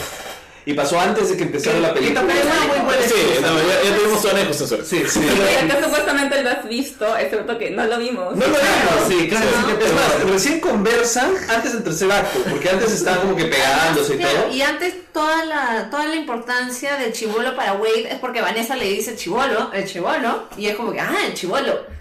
¿No? Entonces, no es como que porque le interese, ¿no? Claro. Y de ahí cuando Wade ya no está con poderes, es como que todo el man pain que me hizo recordar a, a Arrow. No, aléjate de mí. No voy a poder ayudarte. Toda esa escena final, siento que la escena final es larga, ¿no? En el que, en que se está muriendo por... Ah, Y es no la música de Logan, Y además. es como... es bueno. Pero fue como que, de verdad no me importa qué va a pasar con estos personajes. Siento que han habido tantos chistes que nunca he tenido momento en el que me preocupe y que me importe lo que va a pasar. Y que al final, bueno, pase lo que pase, va a ser gracioso. Y eso es todo. O sea, ¿qué pasa con el chivolo? Verdad, para mí no tenía mucho peso. A mí, para mí se me cayó la película ahí, ¿ah? porque, o sea, el tercer acto, eh, sobre todo ese momento final en donde Wade está muriendo, es tan largo. Yo sé que, sé que es autorreferencial por, o sea, es el hecho que están burlándose de la muerte de Logan Sí, y se va a sí. morir, pero está tan puesto solamente para hacer eso, porque, ¿por qué, por qué usa, por, por qué realmente se pone esta vaina ya para morir? Pero ¿por qué no se la saca de un- de No puedes, no puedes sacársela. No, es que no quiere sacársela. Porque quiere irse Ah, con sí, sí, sí. Claro, no. quiere, pero... ¿quiere Yo creo que hubiera sido divertido. O sea, yo esperaba otra cosa. Vanessa le dijo Your heart is in the wrong place. Sí. Yo te juro que esperaba. Que el corazón lo tuviera Sí, cortado. y que apareció el balazo. ¿Sí o no? Que el balazo, que el balazo muy- Yo vivo obsesionado con un capítulo de CSI. Random. donde a un brother como Sí, que, sí. o sea, un, pata que había muerto, le hacen la autopsia y encuentran que tenía cicatriz de un tenedor al- a la altura del corazón. Y cuando eh, dicen, oye, pero ¿por qué no lo mató eso antes? Y dicen, ah, no, lo que pasa es que tiene una enfermedad que hace que su cuerpo tenga los órganos al revés. Entonces dije, ah, fácil, Wade tiene eso. No, yo había pensado que cuando se mata y se descuartiza por todos lados y vuelve a sí. Es como Sí, que el corazón se le mueve acá, una cosa así. O alguna cosa, alguna justificación para decir Wade tiene el corazón al otro lado. Y si Wade tiene el corazón al otro lado, es como que, que- o sea, yo te juro que esperaba que después de todo ese drama de él muriéndose dijera, ok, ¿por qué no se muerto? ¿No? O sea, algún momento así. Claro. Pero eso no sucedió. Y, y fue como que, ok. Claro, porque la película no es muy consciente de sí misma. Está muy ocupada haciendo bromas sobre otras películas y como que las cosas que hace que son un poco tontas, de las que podría burlarse fácilmente, como que no nunca lo hace. Y- y- ser mucho. Y, y eso es lo que hablábamos la otra vez.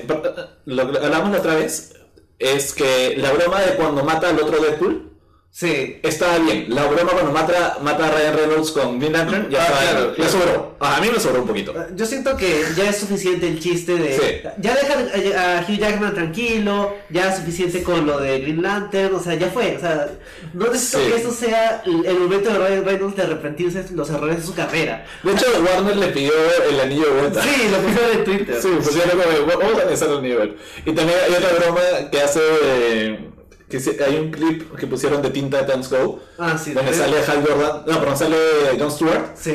Y están hablando de como de todos los superhéroes que han tenido películas. Y mira a Green Lantern y dice: ¿Y tú has tenido película? Sí, pero no hablamos de eso. pero sí. Sí, o sea, a mí se me hizo muy largo y me sacó, y si no me funciona el final, porque no me gustó ese final, me gustó que la familia esté unida y que sea una nueva familia, y otra vez Rápidos y Siempre Furiosos, o este, Guardians of the Galaxy, que son ya, digamos, eh, Para mí de la familia. Galaxia funcionó mucho mejor en eso. O sea, yo salí de Guardianes de la Galaxia sintiendo el tema de familia y como La que sí me importó. Ajá, y sí me importaba lo que pasaba con esos personajes. En cambio, Deadpool es como que me divertí, me reí, pero no, nunca no lo sentí que sentí me como tocó. familia. Ajá. Es que nunca lo desarrollaron como familia, ese es el tema. O sea, yo, yo siento que el sacrificio de, de, de cable y que ahora estén juntos todos y se haya querido quedar y que Way se haya salvado, que haya viajado en el tiempo para ponerle la monedita, todo O sea, se yo creo que el final correcto hubiera sido que Cable salvara. No, que Domino. No. Que Domino, Domino, o sea, no que se muera, pero algo, en re- Domino es la única que entiende al chivolo porque ha vivido ahí. Pero Nunca, sí. nunca interactúan. Pero no, no, pero, pero- pero que no tiene conexión. Yo creo que hubiera sido más paja Mm, que Cable, Cable lo perdone porque que- mató a su familia. Y, y que perdone- lo perdone salvándolo. O sea, que Cable se dé cuenta que. eh, o sea, yo creo que el arco se hubiera cerrado Ah, bien. Hubiera sido un viaje en el tiempo interesante de verdad, porque él Claro. viaja para vengarse, Sí, pero exacto. y, Y, que, o sea, que viaje, eh, finalmente que Deadpool no sea el héroe. Que Deadpool haga que Cable sea el héroe. Claro. ¿no? Porque finalmente, o sea, la primera establece que Deadpool no sabe ser el héroe, ¿no? Entonces me hubiera gustado que Deadpool agarre y, o sea, que falle en la primera y que Cable sacrifique a su familia, o sea, sacrifique la posibilidad de volver con su familia para salvar al niño, para así proteger a su familia, como diciendo, ok, la única forma que tengo ahora de, de- o sea, tengo dos formas ahora de salvar a mi familia, o mato al niño o salvo al niño. Y que ya sabes que, ok, no voy a ser como, o sea, no voy a ser el asesino al que quiero matar, sino voy a ser mejor. Y ap- habiendo aprendido de Deadpool. Claro. Pero eso tiene más sentido, además Sí. porque Cable ya tiene una relación con el chivolo. ¿no? Exacto. Por el futuro, o sea, dice Claro. por qué el pata mata a su familia.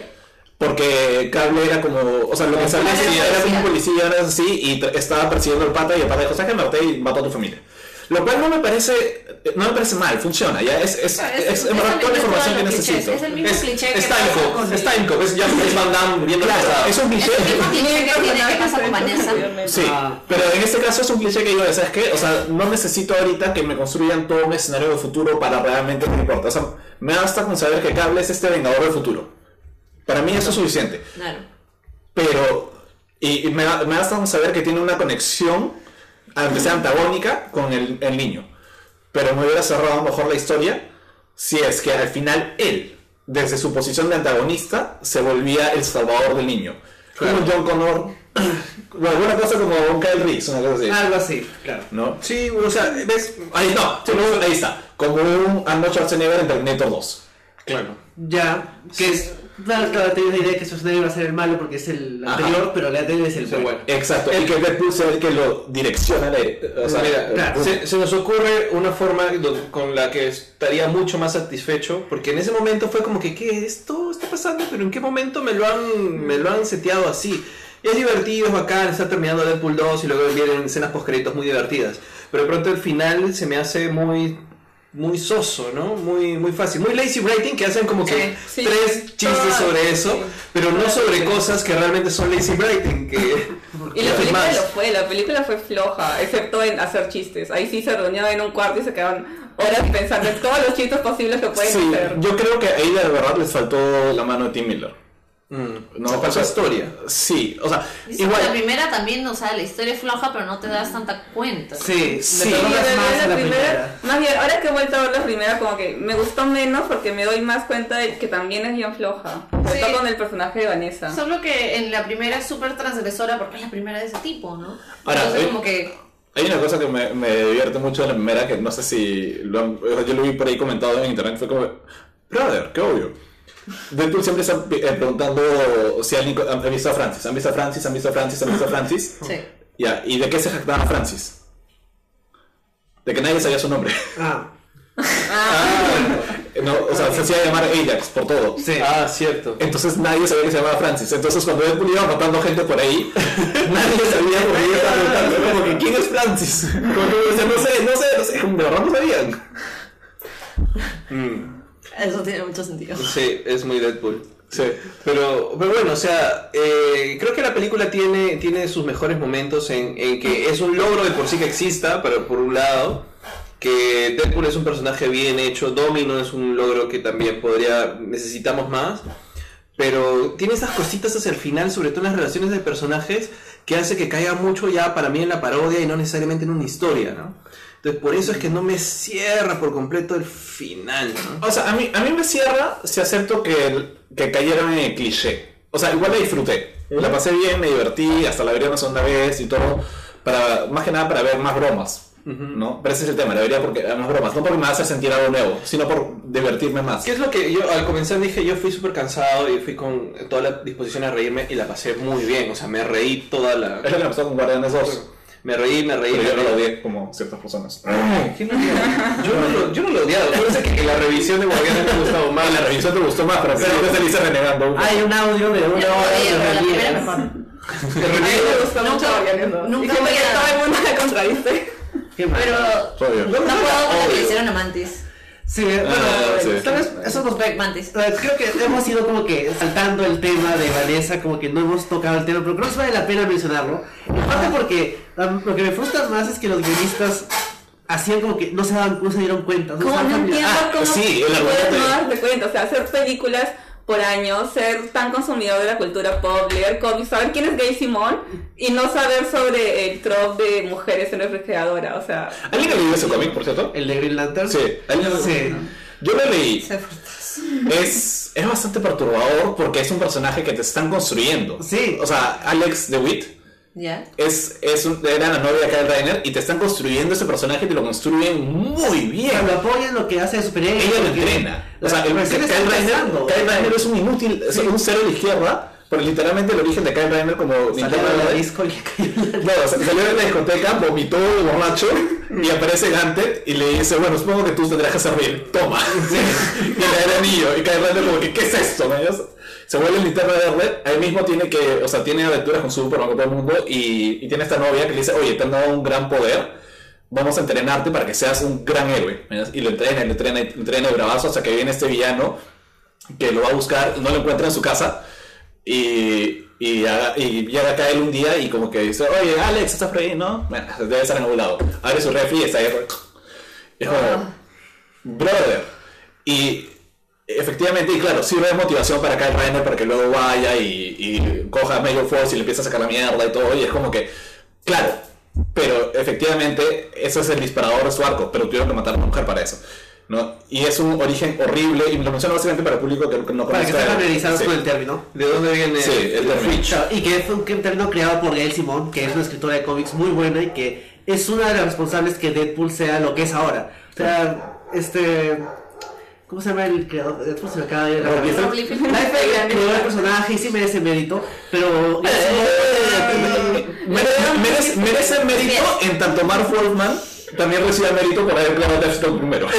Sí, o sea, recibe mérito de haber copiado el personaje. Exacto. Más mérito eh, merece en verdad Fabián César. Exacto, ese es el que empezó a hacer a Deadpool lo que es Deadpool, y luego vinieron Gail Simon y John Kelly a como que perfeccionar lo que ya había empezado Niciesa. Ajá. Entonces, que sea una de las principales escritoras de Deadpool que haya generado este término y no se den cuenta de lo que han hecho, es como que, Dios, o sea, es gracioso que puedan citar específicamente hecho cómics. dos veces en dos la veces. película. Claro.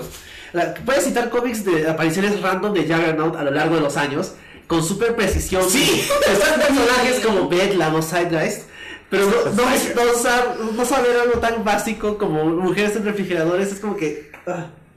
Sí. Que básicamente, para que no saben, es cuando matan o ponen en extrema violencia o violan a una mujer, un personaje femenino. Hace solo pasar para por que, tortura claro, o algo, lo que sea. para algo espantoso, solo para que el personaje masculino crezca o esté motivado. Que es lo que hacen acá con Deadpool y con Cable también. Sí. Con Sí, los dos. sí. Hasta con Coulson. Sí, todas No, pero no, pero eso no cuenta, pues. Ah, no, estamos hablando de. serie? De la serie, claro. En la temporada 2 o 3 que tiene una La novia, tres. la mata. Ah, no, en la 3, cuando matan a. Las a, Constance Zimmer. para Sí, hacer sí. Ay, Constance Zimmer. Amo a esa actriz. E- Es un cliché que está en todas partes. O sea, mira Yo pensé que mira, iban a con- hacer con- de Fritz a Vanessa en la primera pela. Sí, Porque. Deadpool no tiene una novia estable. No es como Spider-Man que tiene como que tres novias estables hasta que cada una se Tres muere. estables. Tres es, tres es poco para después. No, mira, ya, a ver. Y todas se mueren. Ahora, Vanessa para esto Es es, copycat. es copycat. Y ella, ella era la novia más bien de... No, ella sí, pues, ella era la novia de Deadpool que se hacía pasar por Domino un tiempo. O sea, al inicio, lo que estaba leyendo. Cuando aparece Domino, Domino era la novia de, de Cable. Pero Vanessa era la, la novia de Deadpool que se hizo pasar por Domino un tiempo para, este, para espiar a Cable.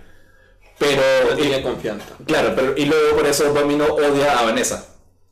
En los cómics, ¿no? Este, más no sé el tema porque no he leído esta etapa de. Pues, creo que eh, Vanessa Copycat está muerta hace tiempo. Sí, o sea, sí, sí. no Sí, es bien, es bien caleta. Sí. Eh, ahora, lo otro es. Con, tengo que admitir que con Cable y su familia no me molesta mucho. Porque siento que, o sea, sí, ya mataron a su esposa y a su hija, pero siento que es más por la muerte de su familia, como dejarse, o sea, dejarlo sin familia.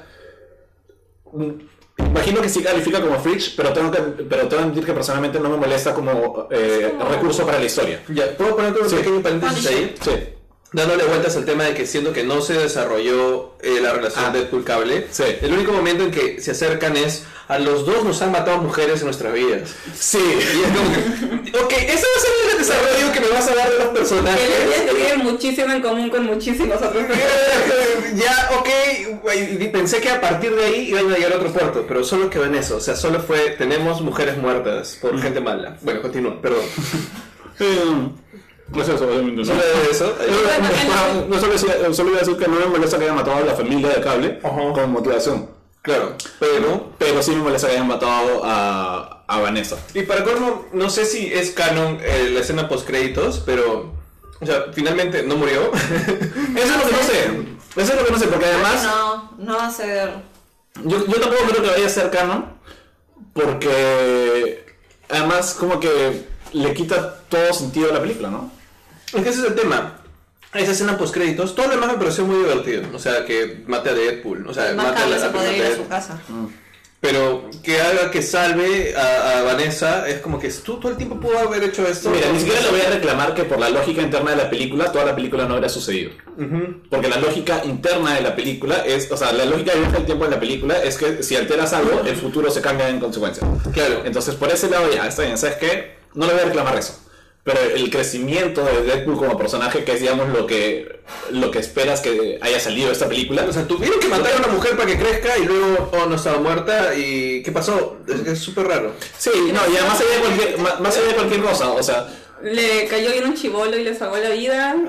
Ahora, ok. yendo a consecuencias ya, no hay una cosa que siempre nos gusta hablar, creo que es las oportunidades perdidas. Eh, Russell y, y Juggernaut.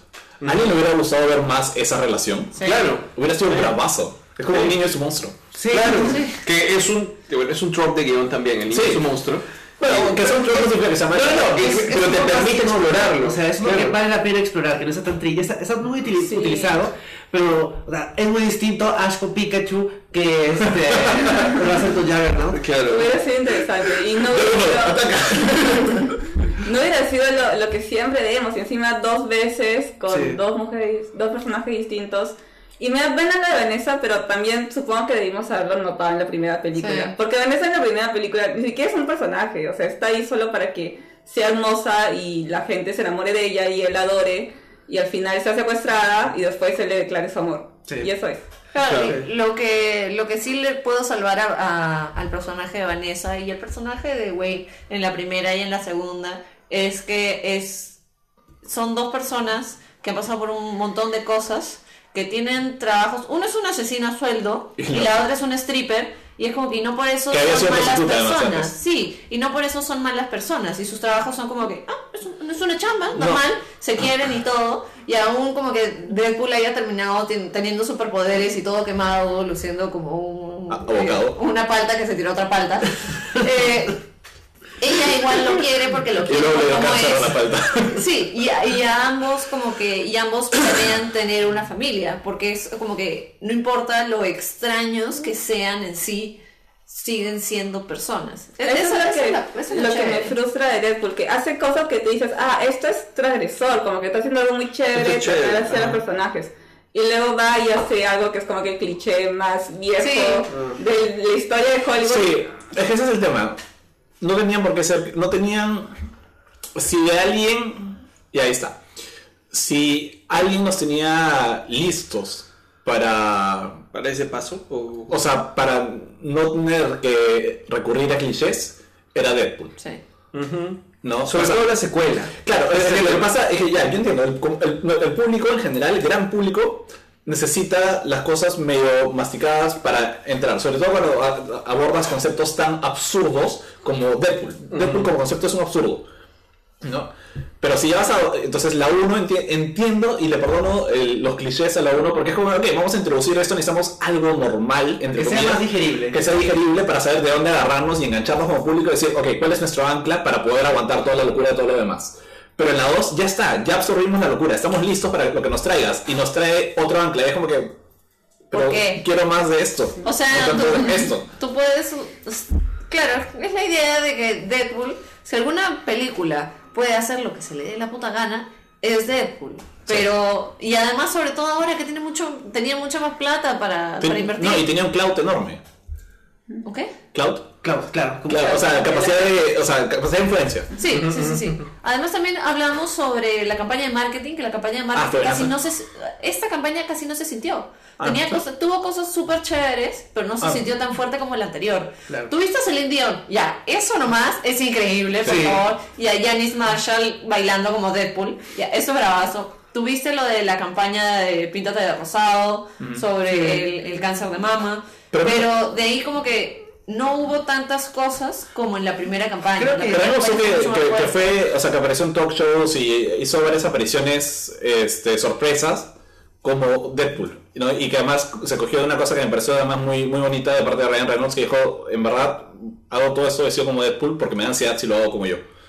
¿no? Y es como de... Bueno, es la lógica de usar un disfraz para, para Como- los superhéroes. No, Pero el ella de lo ha Vale. hecho, o sea... Es su alter ego, es Spider-Man. No, sí, pero, claro, una de las cosas que, que ha revelado Ryan Reynolds en, en esta gira de prensa es que él en verdad siente, o sea, él es muy difícil para él hacer prensa. ¿no? Y, y en verdad si lo ves, o sea, si lo ves en, en declaraciones más preparadas y cosas así, es un cae de risa. Pero cuando lo ves, ponte ya, el show de Graham Norton, donde todo el mundo es extrafalario y cae de risa Ah, y es todo. como que súper- es, es así. Y es como que eres Ryan Reynolds, ¿por qué eres así? Podría ser así. Pero entonces ese, ese es otro actor que también está hablando sobre el chongo de la ansiedad, porque Chris Evans también salió Sí, este año diciendo exacto. que tiene como que ansiedad como que súper fuerte. Y por eso, y por eso, Y por eso casi, por eso como que declinó un par de veces el rol Sí. de Capitán América, ¿me entiendes? Y Ryan Reynolds por eso dijo, pero yendo como Deadpool, puedo ser yo mismo. Y efectivamente es un loco calato. Vestido. Perdón, haciendo haciendo refill de, de, de- De galletas. De, Galletas de marca indeterminada. Sí, no sale la marca, sale. ¿no? Ya. este, ahora, dicho todo eso, podemos dedicarle unos minutos a X-Force. Ah, justo ya hablamos verdad. Pero verdad, Si hablamos de Luke, están todo bien. ¡No están! No, en verdad, Sha- Shatterstar fue un mate de risa. Fue genial. O sea, eh, para eso me encanta que hayan grabado escenas extras para, Para el para, para el trailer en la que lo ves a todos peleando. Peleando. Y, y que después es la- bravazo, viene Xbox y los vamos a ver. y- ¿What? Sí. ¿Qué? Espera. Porque además primero muere Betlam y dije, bueno, sí, creo que no lo vi en el trailer a él. Espera, Sidecast.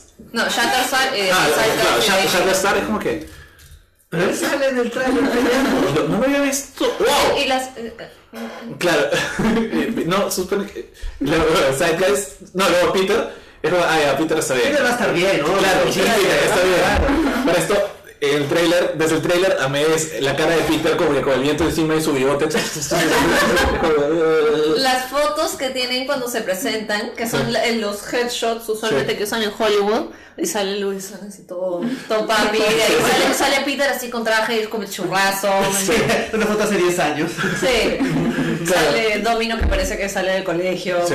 Me encanta la foto de Vanisher, que es como que, nada, y es como, ah, Vanisher, sí, es un gusto tenerte aquí. No está aquí, ¿no? No, creo que es un poquito tarde. que al final era Brad Pitt. Era Brad Pitt. Oye, Todo el tema de Vanisher me gustó en los trailers porque la gente especulaba de, hay una mochila donde no hay nadie. Sí. Y hay, hay- Había una foto donde están los chicos en el sillón y ves que detrás de un mueble hay una chica. Ah, era un. Hay una- hay- ah, Era un póster, póster. Parecía una, o sea, que la flaca estaba ahí, imagínate, era un póster. Eh, sin- ¿Qué más? No, pero bueno, después, que- ah, claro, cuando cae el Zeitgeist es como que se está muriendo ahí y Peter está como que dije, no, bueno, ah, ya, va a ser la típica que lo jalan a la eso y de la nada como que le escupe encima y Peter va, ¡ah! Pero otra vez, a Peter lo salvan viajando en el tiempo. Sí, pero, pero ponte, eso no me molesta. Es más, hubiera preferido que, sea, que salvaran solo a Peter. Exacto, solo a Peter. O sea, si, si reducían todo el, la- todo el viaje en el tiempo post créditos a salvar a Peter y a matar al Deadpool de, de Origins, me hubiera bastado. O sea, creo que matar al Deadpool de Origins estaba bien, eso sí. Era justo y necesario. Para, para matar la broma también. Sí, Pero, ma- creo pero salvar a Peter también me gustó. Porque dijo, o sea, Deadpool dice, yo siempre te voy a cuidar. No, dijo, ya, bravazo. Pero ya lo demás fue... Ya que tiene eso Deadpool, podría ir hasta más atrás y evitar que existan películas de X-Men malas.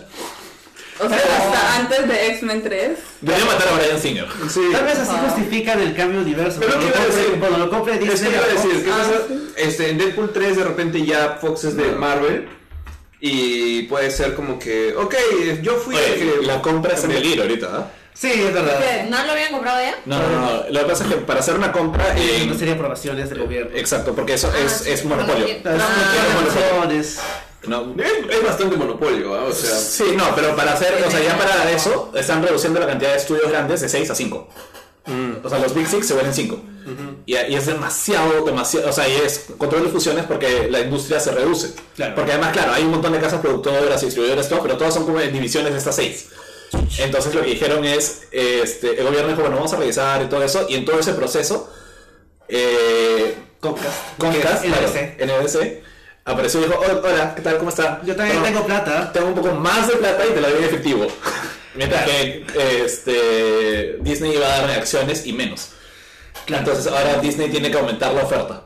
De hecho, o sea, de, todo, o sea, en general, disclaimer, todo esto es malo, las fusiones siempre generan eh, desem- desempleo masivo, y No, los monopolios. exacto, y no los monopolios. Pero, si es que elegir uno, la Comcast es la peor opción porque Porque no tendríamos a. Nada más- no, no debería por eso, sino porque Comcast es NBC que tiene algunas cosas interesantes, pero creo que Disney podría aportar más a las propiedades que va a terminar adquiriendo de Fox. O sea, verdad, ¿sabes qué sería barazo? Que lo canibalicen.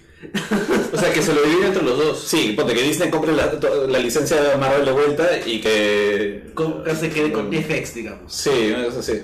Sí, pero además es más en esa onda, ¿no? Sería, sería bueno. Esa es tu opción, ¿sabes qué? Escuchen gente de Disney Marvel, del gobierno de Estados- de Estados Unidos. Escúchame, tengo camisa, tengo ideas buenas. Pero han anunciado X-Force, ¿no? Sí, Como película. está anunciada. Pero Ah, que desde antes de Deadpool, Deadpool ¿no? tiene licencia para hacer lo que quiera hasta dentro del MCU. Sí, es que, cierto, o eso sea. Bueno, no acaban de resetear a Deadpool en el MCU. Acá, o sea, Lauren Lee hicieron una historia. Bueno, no, no en el MCU, perdón, en los cómics hicieron, que hicieron una historia que es como que termina el run de Deadpool y como que Deadpool viaja a la hiperrealidad, yo qué sé, y como que resetea su historia y va a cambiar, va a hacer, o sea, está borrando su pasado, una cosa así. Será en el, o sea, justo acaba de terminar el run de Jerry Dugan, que es Sí. como que el tipo que más ha estado escribiendo Deadpool. Sí.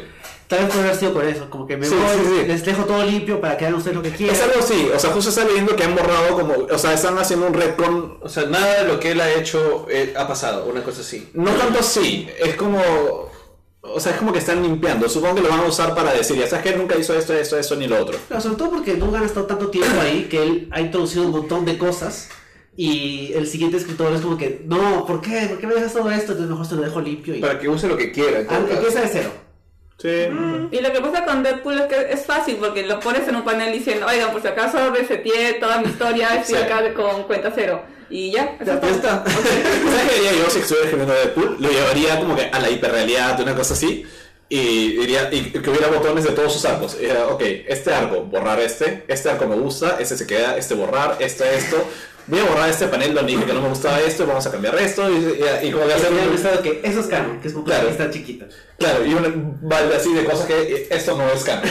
No, o sea, me hace acordar a ese año que. Eh, ¿cómo, es? Eh, ¿Cómo se llama? Squirrel Girl. Sí. Tuvo dos números uno en Ah, el año. sí. Y dijo el segundo número uno del año. A ver, también es como cuando, cuando la roca muere. La roca, perdón, la mole muere en. es una roca, no sé. La roca siendo de la mole. Pero un poco de maquillaje, y ya. Sí. Este, cuando la mole muere en un arco de los Cuatro Fantásticos y van a conocer a Dios que Jack Y Kirby lo dibuja de nuevo. Ajá, y lo dibuja de nuevo. Sí, eso Sí. es bonito. El problema con los más allá de los cómics es que son muy inconstantes. Es como, por ejemplo, en Umbrella Academy es John Wayne. Y en Dios es John Wayne en Umbrella Academy. Dios es racista. Sí. bueno, más allá es blanco. Bueno, sí, también. bueno, Y- pero también hay uno donde Hércules en Marvel va al más allá. Ah, y es un casino. es un casino donde la gente juega y si ganan, reviven. Claro, ahí salía ahí como que la misma diciendo, ya gané, ya es mi turno, y mucho después revivió.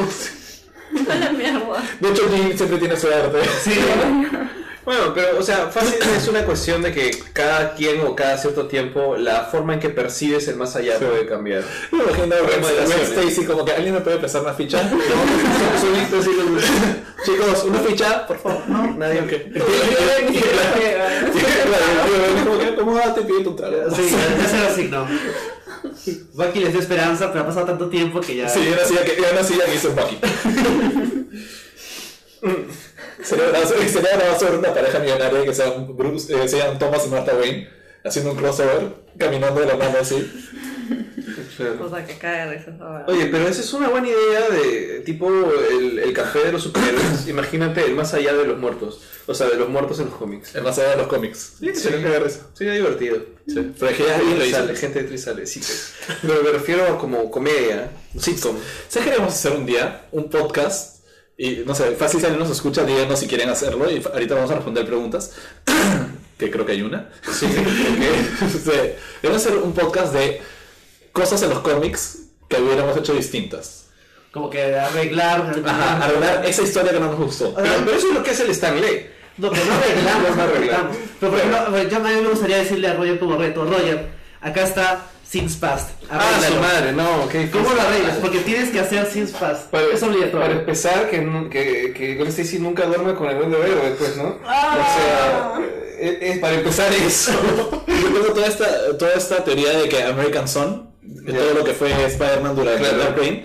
Y les he contado a ustedes 30 veces cómo hubiera hecho esa historia distinta. Claro, claro. Sí, es un buen podcast, ¿ah? Podremos hacer es- o ediciones especiales de Stanley. Santiago, nos- ¿estás escuchando? nos invite. Ya sabes de qué va a tratar la próxima edición. O puede tener su propia, propio, no sé, evento especial. Arreglemos cómics. Sí, Alicia, co- co- o modificar el canon, el canon. Hay un pato en, en- en YouTube que yo lo sigo que es bien paja, que se llama Nando V Movies, como Batman V Superman. Ah, sí lo he visto. Y a Nando V Movies suele arreglar películas. O sea, ¿Se acuerdan del pata que arregló, el pata que arregló las precuelas? Ah, sí. Ah, ya, y ese no es Nando V Movies, pero el que arregló las precuelas de Star Wars es muy bueno también. Sí, véanlo. Si no lo han visto, vean el pata que arregló las Las precuelas. de Star Wars. Pongan, este, what, what if eh, Star Wars Episode 1 was good Sí. y Episode 2, Episode 3. Sí, es bravazo porque en verdad te muestra cómo, hay- o sea, los elementos estaban ahí. Todo estaba ahí. Solo había que Hacerlo bueno. hacerlo mejor. Sacar a George Lucas. Solo ese pequeño cambio, ¿no? Sí, o sea, que es algo así como cuando, cuando Tony Stark en Iron Man 2 coge el plano de la feria y, o sea, lo, lo hace digital y agarra y saca saca esto, saca esto, saca esto, y termina siendo un nuevo elemento bravazo. Es algo así. Bueno, le recomiendo Nando B-Movies porque usualmente hace cosas bien interesantes sobre películas que podrían haber sido mucho mejores. También. Eh, bueno, no sé, hemos hablado un montón de Deadpool. No sé, ¿hay algo más que decir? Pasamos ya a la sección de preguntas, hablamos de qué esperamos de aquí en adelante y vamos como que dándole el final. ¿Sí? Yo espero una película de Domino. Sí. No me importa si es solo ella como que tejiendo en su casa. No, y Pero- también Puto de este Teenage Warhead, ¿cuál es el nombre completo? Negasonic Teenage Warhead. Negasonic Teenage Warhead con Yukio. Conociendo a Domino y ella creciendo X-Force. Eh, El universo de X-Men de Deadpool me llama más la atención que el universo de X-Men de First Class, Apocalypse y todas las demás. ¿Cuál? O sea, el, el universo de los, en los X-Men ¿Cuál? ¿Qué Logan? ¿Qué cosa? ¿Hay otras películas aparte de Logan? Yo pensé que solo había Logan. Y First Class. No, no vamos a A mí me gustó First Class. A mí me gustó más Days of the Future Past. Oye, de verdad, dato curioso, no sé si también nuevamente ya lo mencionaron, pero llegué tarde, así que lo siento. Pero Blackton Cassidy. Ah, Blackton Cassidy, su poder de protección. Yo, yo- lo dije también durante la, durante la película. Dije, "Black Panther", y todos me miraron como. Y sí, yo intenté. Creo que no- casi nadie sabe esto, pero Blackton Cassidy es el hermano de Banshee. Sí. Y no, primo, primo, perdón, el primo de Banshee. O sea, es el primo de Banshee. Banshee, el, el First Class, el que. ¡Ah! ¿El que grita? Ah, ya. Es el primo de. Profesión racial. Y luego cuando lo mata Cable y dice que Cable eres un racista. todos, los, todos los chistes de que Cable es racista. Eso es gracioso. Sí. Por eso el peinado. Por eso tiene peinado del alt-right. O sea, Y Harley, espero que algún día puedas apreciar a la gente por lo que es por dentro y no por el color de su piel. Entonces, Eso y. ¿Cómo se llama esto? Ah, Cuando le dice.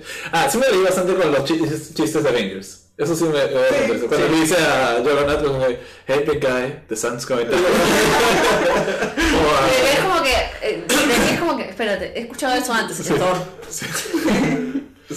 Claro, creo que Thor lo hizo mejor. Sí, Pero- en eso primero. Sí, lo hizo. Sí, bueno, es lo que hace Black Widow con Hulk, ¿no? Pero, o sea, creo Pero que. el, el original fue malísimo. Eh, claro, el original era como que, eh, pero cuando Thor lo hizo fue un caga de risa. Esto me, me dio risa, pero no tanto. Pero también me dio risa cuando dijo Black Black Widow. ah, Ah, sí. porque además Black Widow es su ex esposa.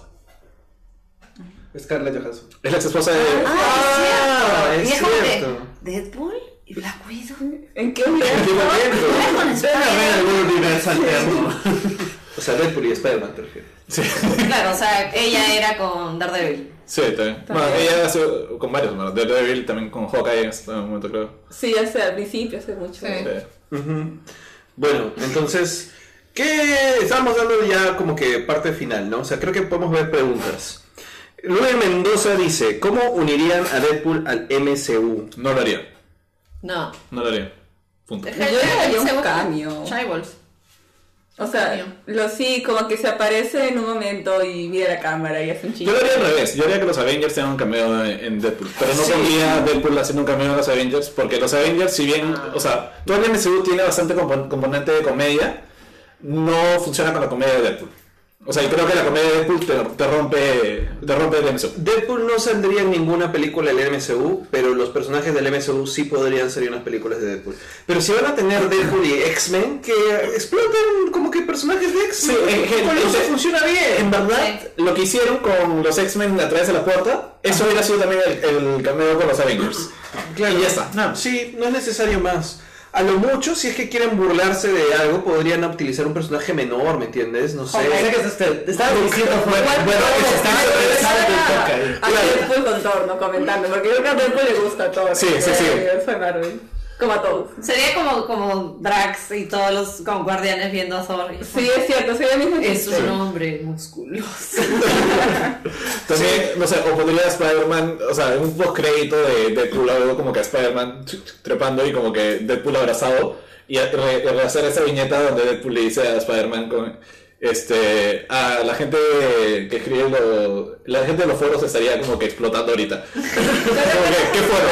Pero sí, yo me esperaría que el personaje cumpla sí, 18 es el MCU. Que cumple 18, pero claro, cuando ya, cuando ya le, le entreguen como que ya pueda votar. Cuando ya pueda tomar alcohol fácil. Cuando pueda fácil, ya, cuando pero pueda tomar veintiuno. alcohol. No, en Nueva, en Nueva York es. En todos Estados Unidos 21. Sí. Entonces 21 ya. Pero pueden ir a la guerra desde los 18. Mm, Bueno, ya lo mandaron a la guerra. O si Tony ponen- lo mandó a pelear con el Capitán Sí. O si ponen a, a. ¿Cómo se llama? Andrew Garfield. Ah, podría ser. Ah, no llamaron en. eh, Sí, está bien. Cuando ganó Ryan Gosling, claro. Sí. Esta manera de show. Bueno, entonces la respuesta a Luen ya está. Sí. De ahí, bueno, Sergio menciona si yo quiero de Deadpool es la misma que la de Wolverine 2 con actriz diferente o son dos No, son, son dos actrices distintas. Son dos actrices y en principio son dos personajes Sí. distintos. Sí, no tiene uno que ver con O sea, la me fastidia un poco que, o sea, existen, o sea, existe por ejemplo Sarge, que es un personaje de los cómics que tiene poderes eléctricos y es una chica asiática. Y en lugar de eso usar a Yukio de nuevo, es como que tienes tantos X-Men. Puede Ah, ¿es la misma? o sea, es el mismo nombre. Ah, No ya. es el mismo personaje. ¿Se llama Yukio también? La de Wolverine, ¿Sí? de Wolverine, sí. Ah. Pero esa es eh, la actriz eh, Rina, Rina algo, que, Que es fun Kat- fact, Katana, sí, que es que, chica. que fue Katana en Arrow. la CW. Pero además ella fue el modelo de las geishas de Ghost in the Shell. ¿Ah, sí? Las geishas que hicieron en Beta Workshop hicieron un modelado 3D de esa actriz. Que es como que súper famosa en Japón. Ah. Y es mayor que la niña que hace el... Alguien vio la controversia que se armó por. O sea, no fue una gran controversia, pero fue una ligera controversia que se armó por el pelo de, Sí. de Yukio también. También lo hablamos. Ah, sí. De la idea de como que mujeres asiáticas con colores en el pelo. Sí, pero ahí lo que vi también fue que hay una gran cantidad de personas asiáticas como dijeron, no, verdad no me jode. Sí, o sea que era como. Pero es como que ellos, ellos son el, el jurado en el tema. Sí, claro. Pero es como Pero que, que, que estaban mitad mitad. digamos. a mí lo que no me gustó de Yukio es que tenían dos colores de pelo distintos. Uno cuando estaba en, en civil, que era mucho más rosado, y el otro cuando estaba en X-Men, que tenía más negro el pelo. Y es como que esas son pelucas distintas. Nada más. Cada uno con sus, eh, con sus expertices. Sí.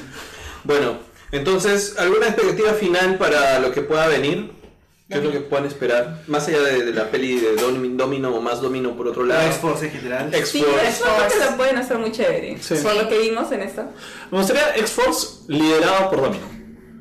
Sí, porque Deadpool no es un líder. No. Sí, o sea, yo no sé, no sé si. Me culpa o sea, sus muy amigos. No me lo odien, pero creo que Domino no les va a dar para, para protagonizar una película. No. Entonces es la, es la No, realidad. no. O Tendría sea, que ser en conjunto con... con alguien más. Y creo que em, de repente en vez de tratar de forzarla a tener una película propia, creo que la mejor apuesta de Fox sería hagamos la de X-Force y pongamos como central a Domino.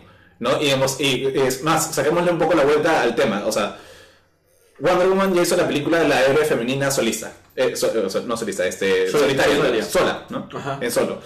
En cambio, ahora vamos a una- película donde es la mujer la que lidera al grupo. Y eso sería bravazo. Y tienen en Domino la oportunidad perfecta para eso. Sí, antes que salga Birds of Prey. Sí, Sí. también. Y además de que X-Force es un grupo, hay un montón de personajes de X-Men que han estado en X-Force. Entonces Sí. tienes para escoger. Sí. No, tienes que usar solo a Deadpool y a Cable. O sea, hay un montón de gente interesante que podrías. Pero podrías hasta no usarlos. Sí, de hecho, esto sería Fácil mejor. uno, fácil de Claro, es un nombre que lo puedes usar para unir a cualquier grupo de superhéroes. Yo haría Deadpool 3 con cable y Deadpool como. O sea, con- una especie de cop movie con Cable y Deadpool. Y más bien le dejaría la franquicia de X-Force a Domino y a otros más. ¿no? Sí. Y quedarme Por ejemplo, eh, Como con respecto a eh, una, peli- una futura película de Domino, el nuevo cómic de Gay Simón, que es solo sobre Domino, está teniendo algunas ideas interesantes, pero es también Domino con un grupo de, de gente. ¿no? Sí. Pero es como que es la idea de un malo, que no me acuerdo el nombre, que deja a Domino sin su suerte. Sí. Entonces es como que es como que la idea de Iron Man, ¿quién es Iron Man sin su traje? Un filántropo. ¿Quién es Domino sin su suerte? Es como que, oh shit. Claro. claro, como bueno, Peter le quitan el sentido de arácnido y tiene que entrenar de vuelta todo. Claro, entonces como que es- esa idea es chévere. Y Pero yo, creo que no deberían hacer eso con Domino, sino hasta tener toda la película Ah. con su suerte. Sí, porque les, o sea, Para- es una deuda. O sea, tener tan poquito de dominio es como que quiero más. Claro. Sí. Ahora, ya, eh, o sea, lo pongo casi como una de las últimas preguntas. ¿Qué villano podría ser el antagonista de Domino? O sea, de X-Force. eh, eh, claro, lo que pasa es que Domino es uno de esos personajes que funciona muy bien. con- o sea, funciona muy bien como secundario. De la misma forma que Flash funciona muy bien cuando lo escriben no tan brillante. ¿No? Este, es fácil escribirlos. ¿no? O sea, si tú pones a Flash como personaje principal de algo, este, y vas explorando el potencial de Flash, te das cuenta que su nivel de poder es casi absoluto. ¿no? O sea, Flash es, el, es uno de los personajes más poderosos de DC, pero siempre como que cortan un poco antes de eso o le meten problemas que le toman, que lo enredan mucho como para decir, es por esto que Flash no es el héroe principal de DC. ¿no? Es más, los mismos guionistas de Justice League confesaron que tenían que poner a, Just- a Flash medio bruto, ¿no? Por eso tiene esos capítulos bonitos especiales sobre él, no sé qué, pero lo ponen medio bruto porque dijeron, si lo ponemos al máximo, o sea, si lo ponemos con- alcanzando todo su potencial, Lo- es demasiado poderoso y los demás sobran. Claro, sobra. ¿no? Porque es un mapa que corre rapidísimo, arregla todo y ya está. Domino, con su suerte. Todo le va a salir bien. Todo le va a salir bien. Pero por eso trabaja también en equipo, porque le sale bien a ella, pero no necesariamente Sí, no. de- Tal vez su suerte hace que se quede atascada en un ascensor y no puede ayudar al resto. Claro, Claro. Por ejemplo, a ella no le importa, no, no tiene una conexión con el resto de X-Force acá. Pero si el resto de X-Force, en la película que haya de X-Force, son sus amigos, le preocupan, Va obviamente le va a interesar que su suerte no solo la beneficia a ella. Sí, no. Pero el problema es su suerte, o sea, su suerte, ella controla su suerte, ella no controla su suerte. Yo creo que no, yo Claro. creo que lo interesante ahí es que que ella le vaya bien puede significar que le vaya mal a las otras personas. Claro, Sí, y es claro. que su suerte sacrifique a otros por ella. Y eso creo que puede haber hasta un conflicto interno muy chévere en el sentir, a mí me va bien siempre, pero que me vaya bien a mí termina siendo Claro. perjudicial para otro. ¿Qué pasa si la puerta, la puerta que la va a salvar se cierra justo con ella y no deja pasar nada de más porque si no las balas le hubieran caído a ella? Y le caen a otras personas. Y le caen a toda la gente, le caen a todos sus amigos. Los autos que se chocaban alrededor de ella tenían que... claro. Entonces, es, eso, por eso, entonces, eso me parecería interesante. O sea, ¿cómo creas un buen villano para Domino? O sea, lo primero, claro, a ver, te- gente alrededor de ella que le importe a ella. Eso es determinante, de todas maneras. Pero alguien que pueda, pero a la hora de la hora, siempre va a haber un momento de un momento cumbre en que ella se enfrenta al, al villano. Como la. Tendría que ser un inmortal. Quizás. ¿no? O alguien con, con un poder distinto, o sea, en el sentido de que realmente lo que ella hace es protegerse, pero el hacerle daño a otro no necesariamente, ¿no? Tendría que ser alguien es, imparable. es como Batman Forever. Me van a perdonar la. Batman Forever. A ver. Elabora. Batman Forever tiene como villanos a dos caras y al acertijo, Sí. ¿no? Finalmente a la hora de la hora en combate cuerpo a cuerpo Batman le gana a los dos. Sí. y te lo deja más o menos claro. Eso no es su problema. Cuando va a rescatar a... a- El problema es el daño que le hace Robin el es que- y que ellos saben quién es. Pensé que estabas hablando del cómic y ahora me doy cuenta que estás hablando de la película. Y me siento en shock. Cuando va a rescatar a Nicole Kidman, eh, capturan también a Robin. Entonces cuando Robin lo entierran, como se Batman Forever, pero bueno. No, no, no le entierran. A los dos nos meten en estas cápsulas y los ponen encima de un pozo y dicen solo puede salvar a uno. Sí, pero ese es al final, el tercer acto. O sea, Robin en el segundo acto Ah. queda enterrado. Sí, sí, no. Enterrado. ¿Batman no queda enterrado? No. Ah, Batman, que Robin lo, Robin lo salva. Sí, claro. Tienes razón, perdón. No, pero ya, solo puede salvar a uno. ¿A quién salva? Ese es con Val Kilmer, ¿no? Eh, sí. Ya, entonces al final este, él agarra y, y es el momento en que aprende a confiar en su equipo y se lanza a salvar a Nicole Kidman y en el aire como que lanza un Batarang o algo y logra abrir la jaula de Robin y Robin logra salvarse solo. Exacto. Porque aprende a confiar en que Robin puede cuidarse solo. Ese es el, el mensaje. Funciona, ¿no? Viejo que- nazi, sí, mamón. No, tenía que cuidarse Es, solo. es- sí, es como tengo 39 años. La verdad, Yo puedo cuidarme solo. Es más, no puedes adoptarme. Entonces, funciona la historia. Sí. ¿no? Creo que con Domino tiene que pasar algo, algo similar. Tiene que ser una situación que sea de aparente pierde-pierde y tiene que ya no confiar en su suerte, sino le da a alguien más. O, claro, o, o confiar en la capacidad de alguien De más equipo. a pesar de la mala suerte o no suerte O, sobrehumana claro, o no confiar en sus, o ya no estar pensando en su suerte. ¿no? Sino, claro, como dices, confiar en que más allá de que, eh, de que ella está siempre segura con su suerte, es la capacidad de alguien más. Que es lo mismo que, por eso traje el ejemplo de Batman Forever. Batman sabe que él se lanza a salvar a alguien, va a salvar. Bueno, sí, la, la, la arreglaste, la arreglaste. bueno, bueno, son, en realidad son para mí placeres culposos esas películas. Yo, oye, Sobre todo Batman Forever. Yo me enamoré de Batman con esa película. ¿no? Sí, así que la verdad no la no la- Después entré a los demás. Después entendí. Es el primer amor tóxico. Sí, Introducción a Batman. Sí. Ay. sí, bueno, entonces creo que hemos tenido una amena charla de casi dos horas. En donde podemos concluir que Deadpool estuvo divertida, pero pudo ser mejor. Sí. Sí. Es una No era tan transgresora como, Como- esperábamos no, que pudo. fuera. Igual vayan a verla, estuvo divertida. Este, se van a reír un culo y. O ya dijimos todos los spoilers. así sí. O sea, claro, sí, van a reír. Sí, sí. Ah, no se van a reír, creo, no, o sea, hay cositas por ahí que hemos dejado. Sí, entonces- Pogoto. Y vean la hora, ¿no? Dentro de unos años, porque los chistes son muy para verlos en Sí, ahorita. sí. Sí, sí, es de- son para verlo cerca a su estreno, es más. Ajá. Sí. Sí, eso fue, eso fue también, lo- o sea, una de las cosas que noté que fue como, es como que funciona bien ahorita. Ujú. Sí. Pero bueno, entonces, si nos están escuchando aún, que no nos está fallando entrar desde el celular el monitoreo, pero si nos están escuchando aún, entonces saben que nos sirve un montón que ustedes compartan este video, compartan también la versión en audio si es que están escuchando el audio. Sí. Y que, bueno, pueden dejarnos comentarios, sugerencias, si quieren que hablemos de alguna otra cosa, que les pareció Deadpool, que no les pareció. Y nada más. Enrique. Sí, creo que eso sería todo. Vale la pena mencionar que el podcast está en iTunes como Geekeados Podcast, en el canal de SoundCloud de Geekeados, en la página web en geekeados.com y como siempre también en el Facebook de Geekeados. Yo quiero agregar una cosa, Ro- Roger dijo que es importante que nos digan qué les pareció, qué no, qué no les pareció. A mí, por ejemplo, no me pareció una bolsa de clavos. ¿Qué? ¿Cómo? Ya. No entendí. Enrique me entendió. es una película que parece que no parece, no parece una bolsa de Que no clavos. parece. Ah, pero. Sí. Sí, faltó O sea, no parece una dona caliente. Por ejemplo, tampoco parece eso. Acertaste. ¿Qué cosa no les pareció? ¿Qué les pareció? Parece un waffle, Ah. por ejemplo. Por ejemplo. Ok. Mm, Bueno, ya, ok. El tema, el tema es que eh, síganos, denle like, chicas, ustedes dónde las pueden encontrar. Ah, nosotros nos pueden encontrar en el dinosaurio paradójico. A mí me pueden encontrar en Trish Makes en Facebook e Instagram.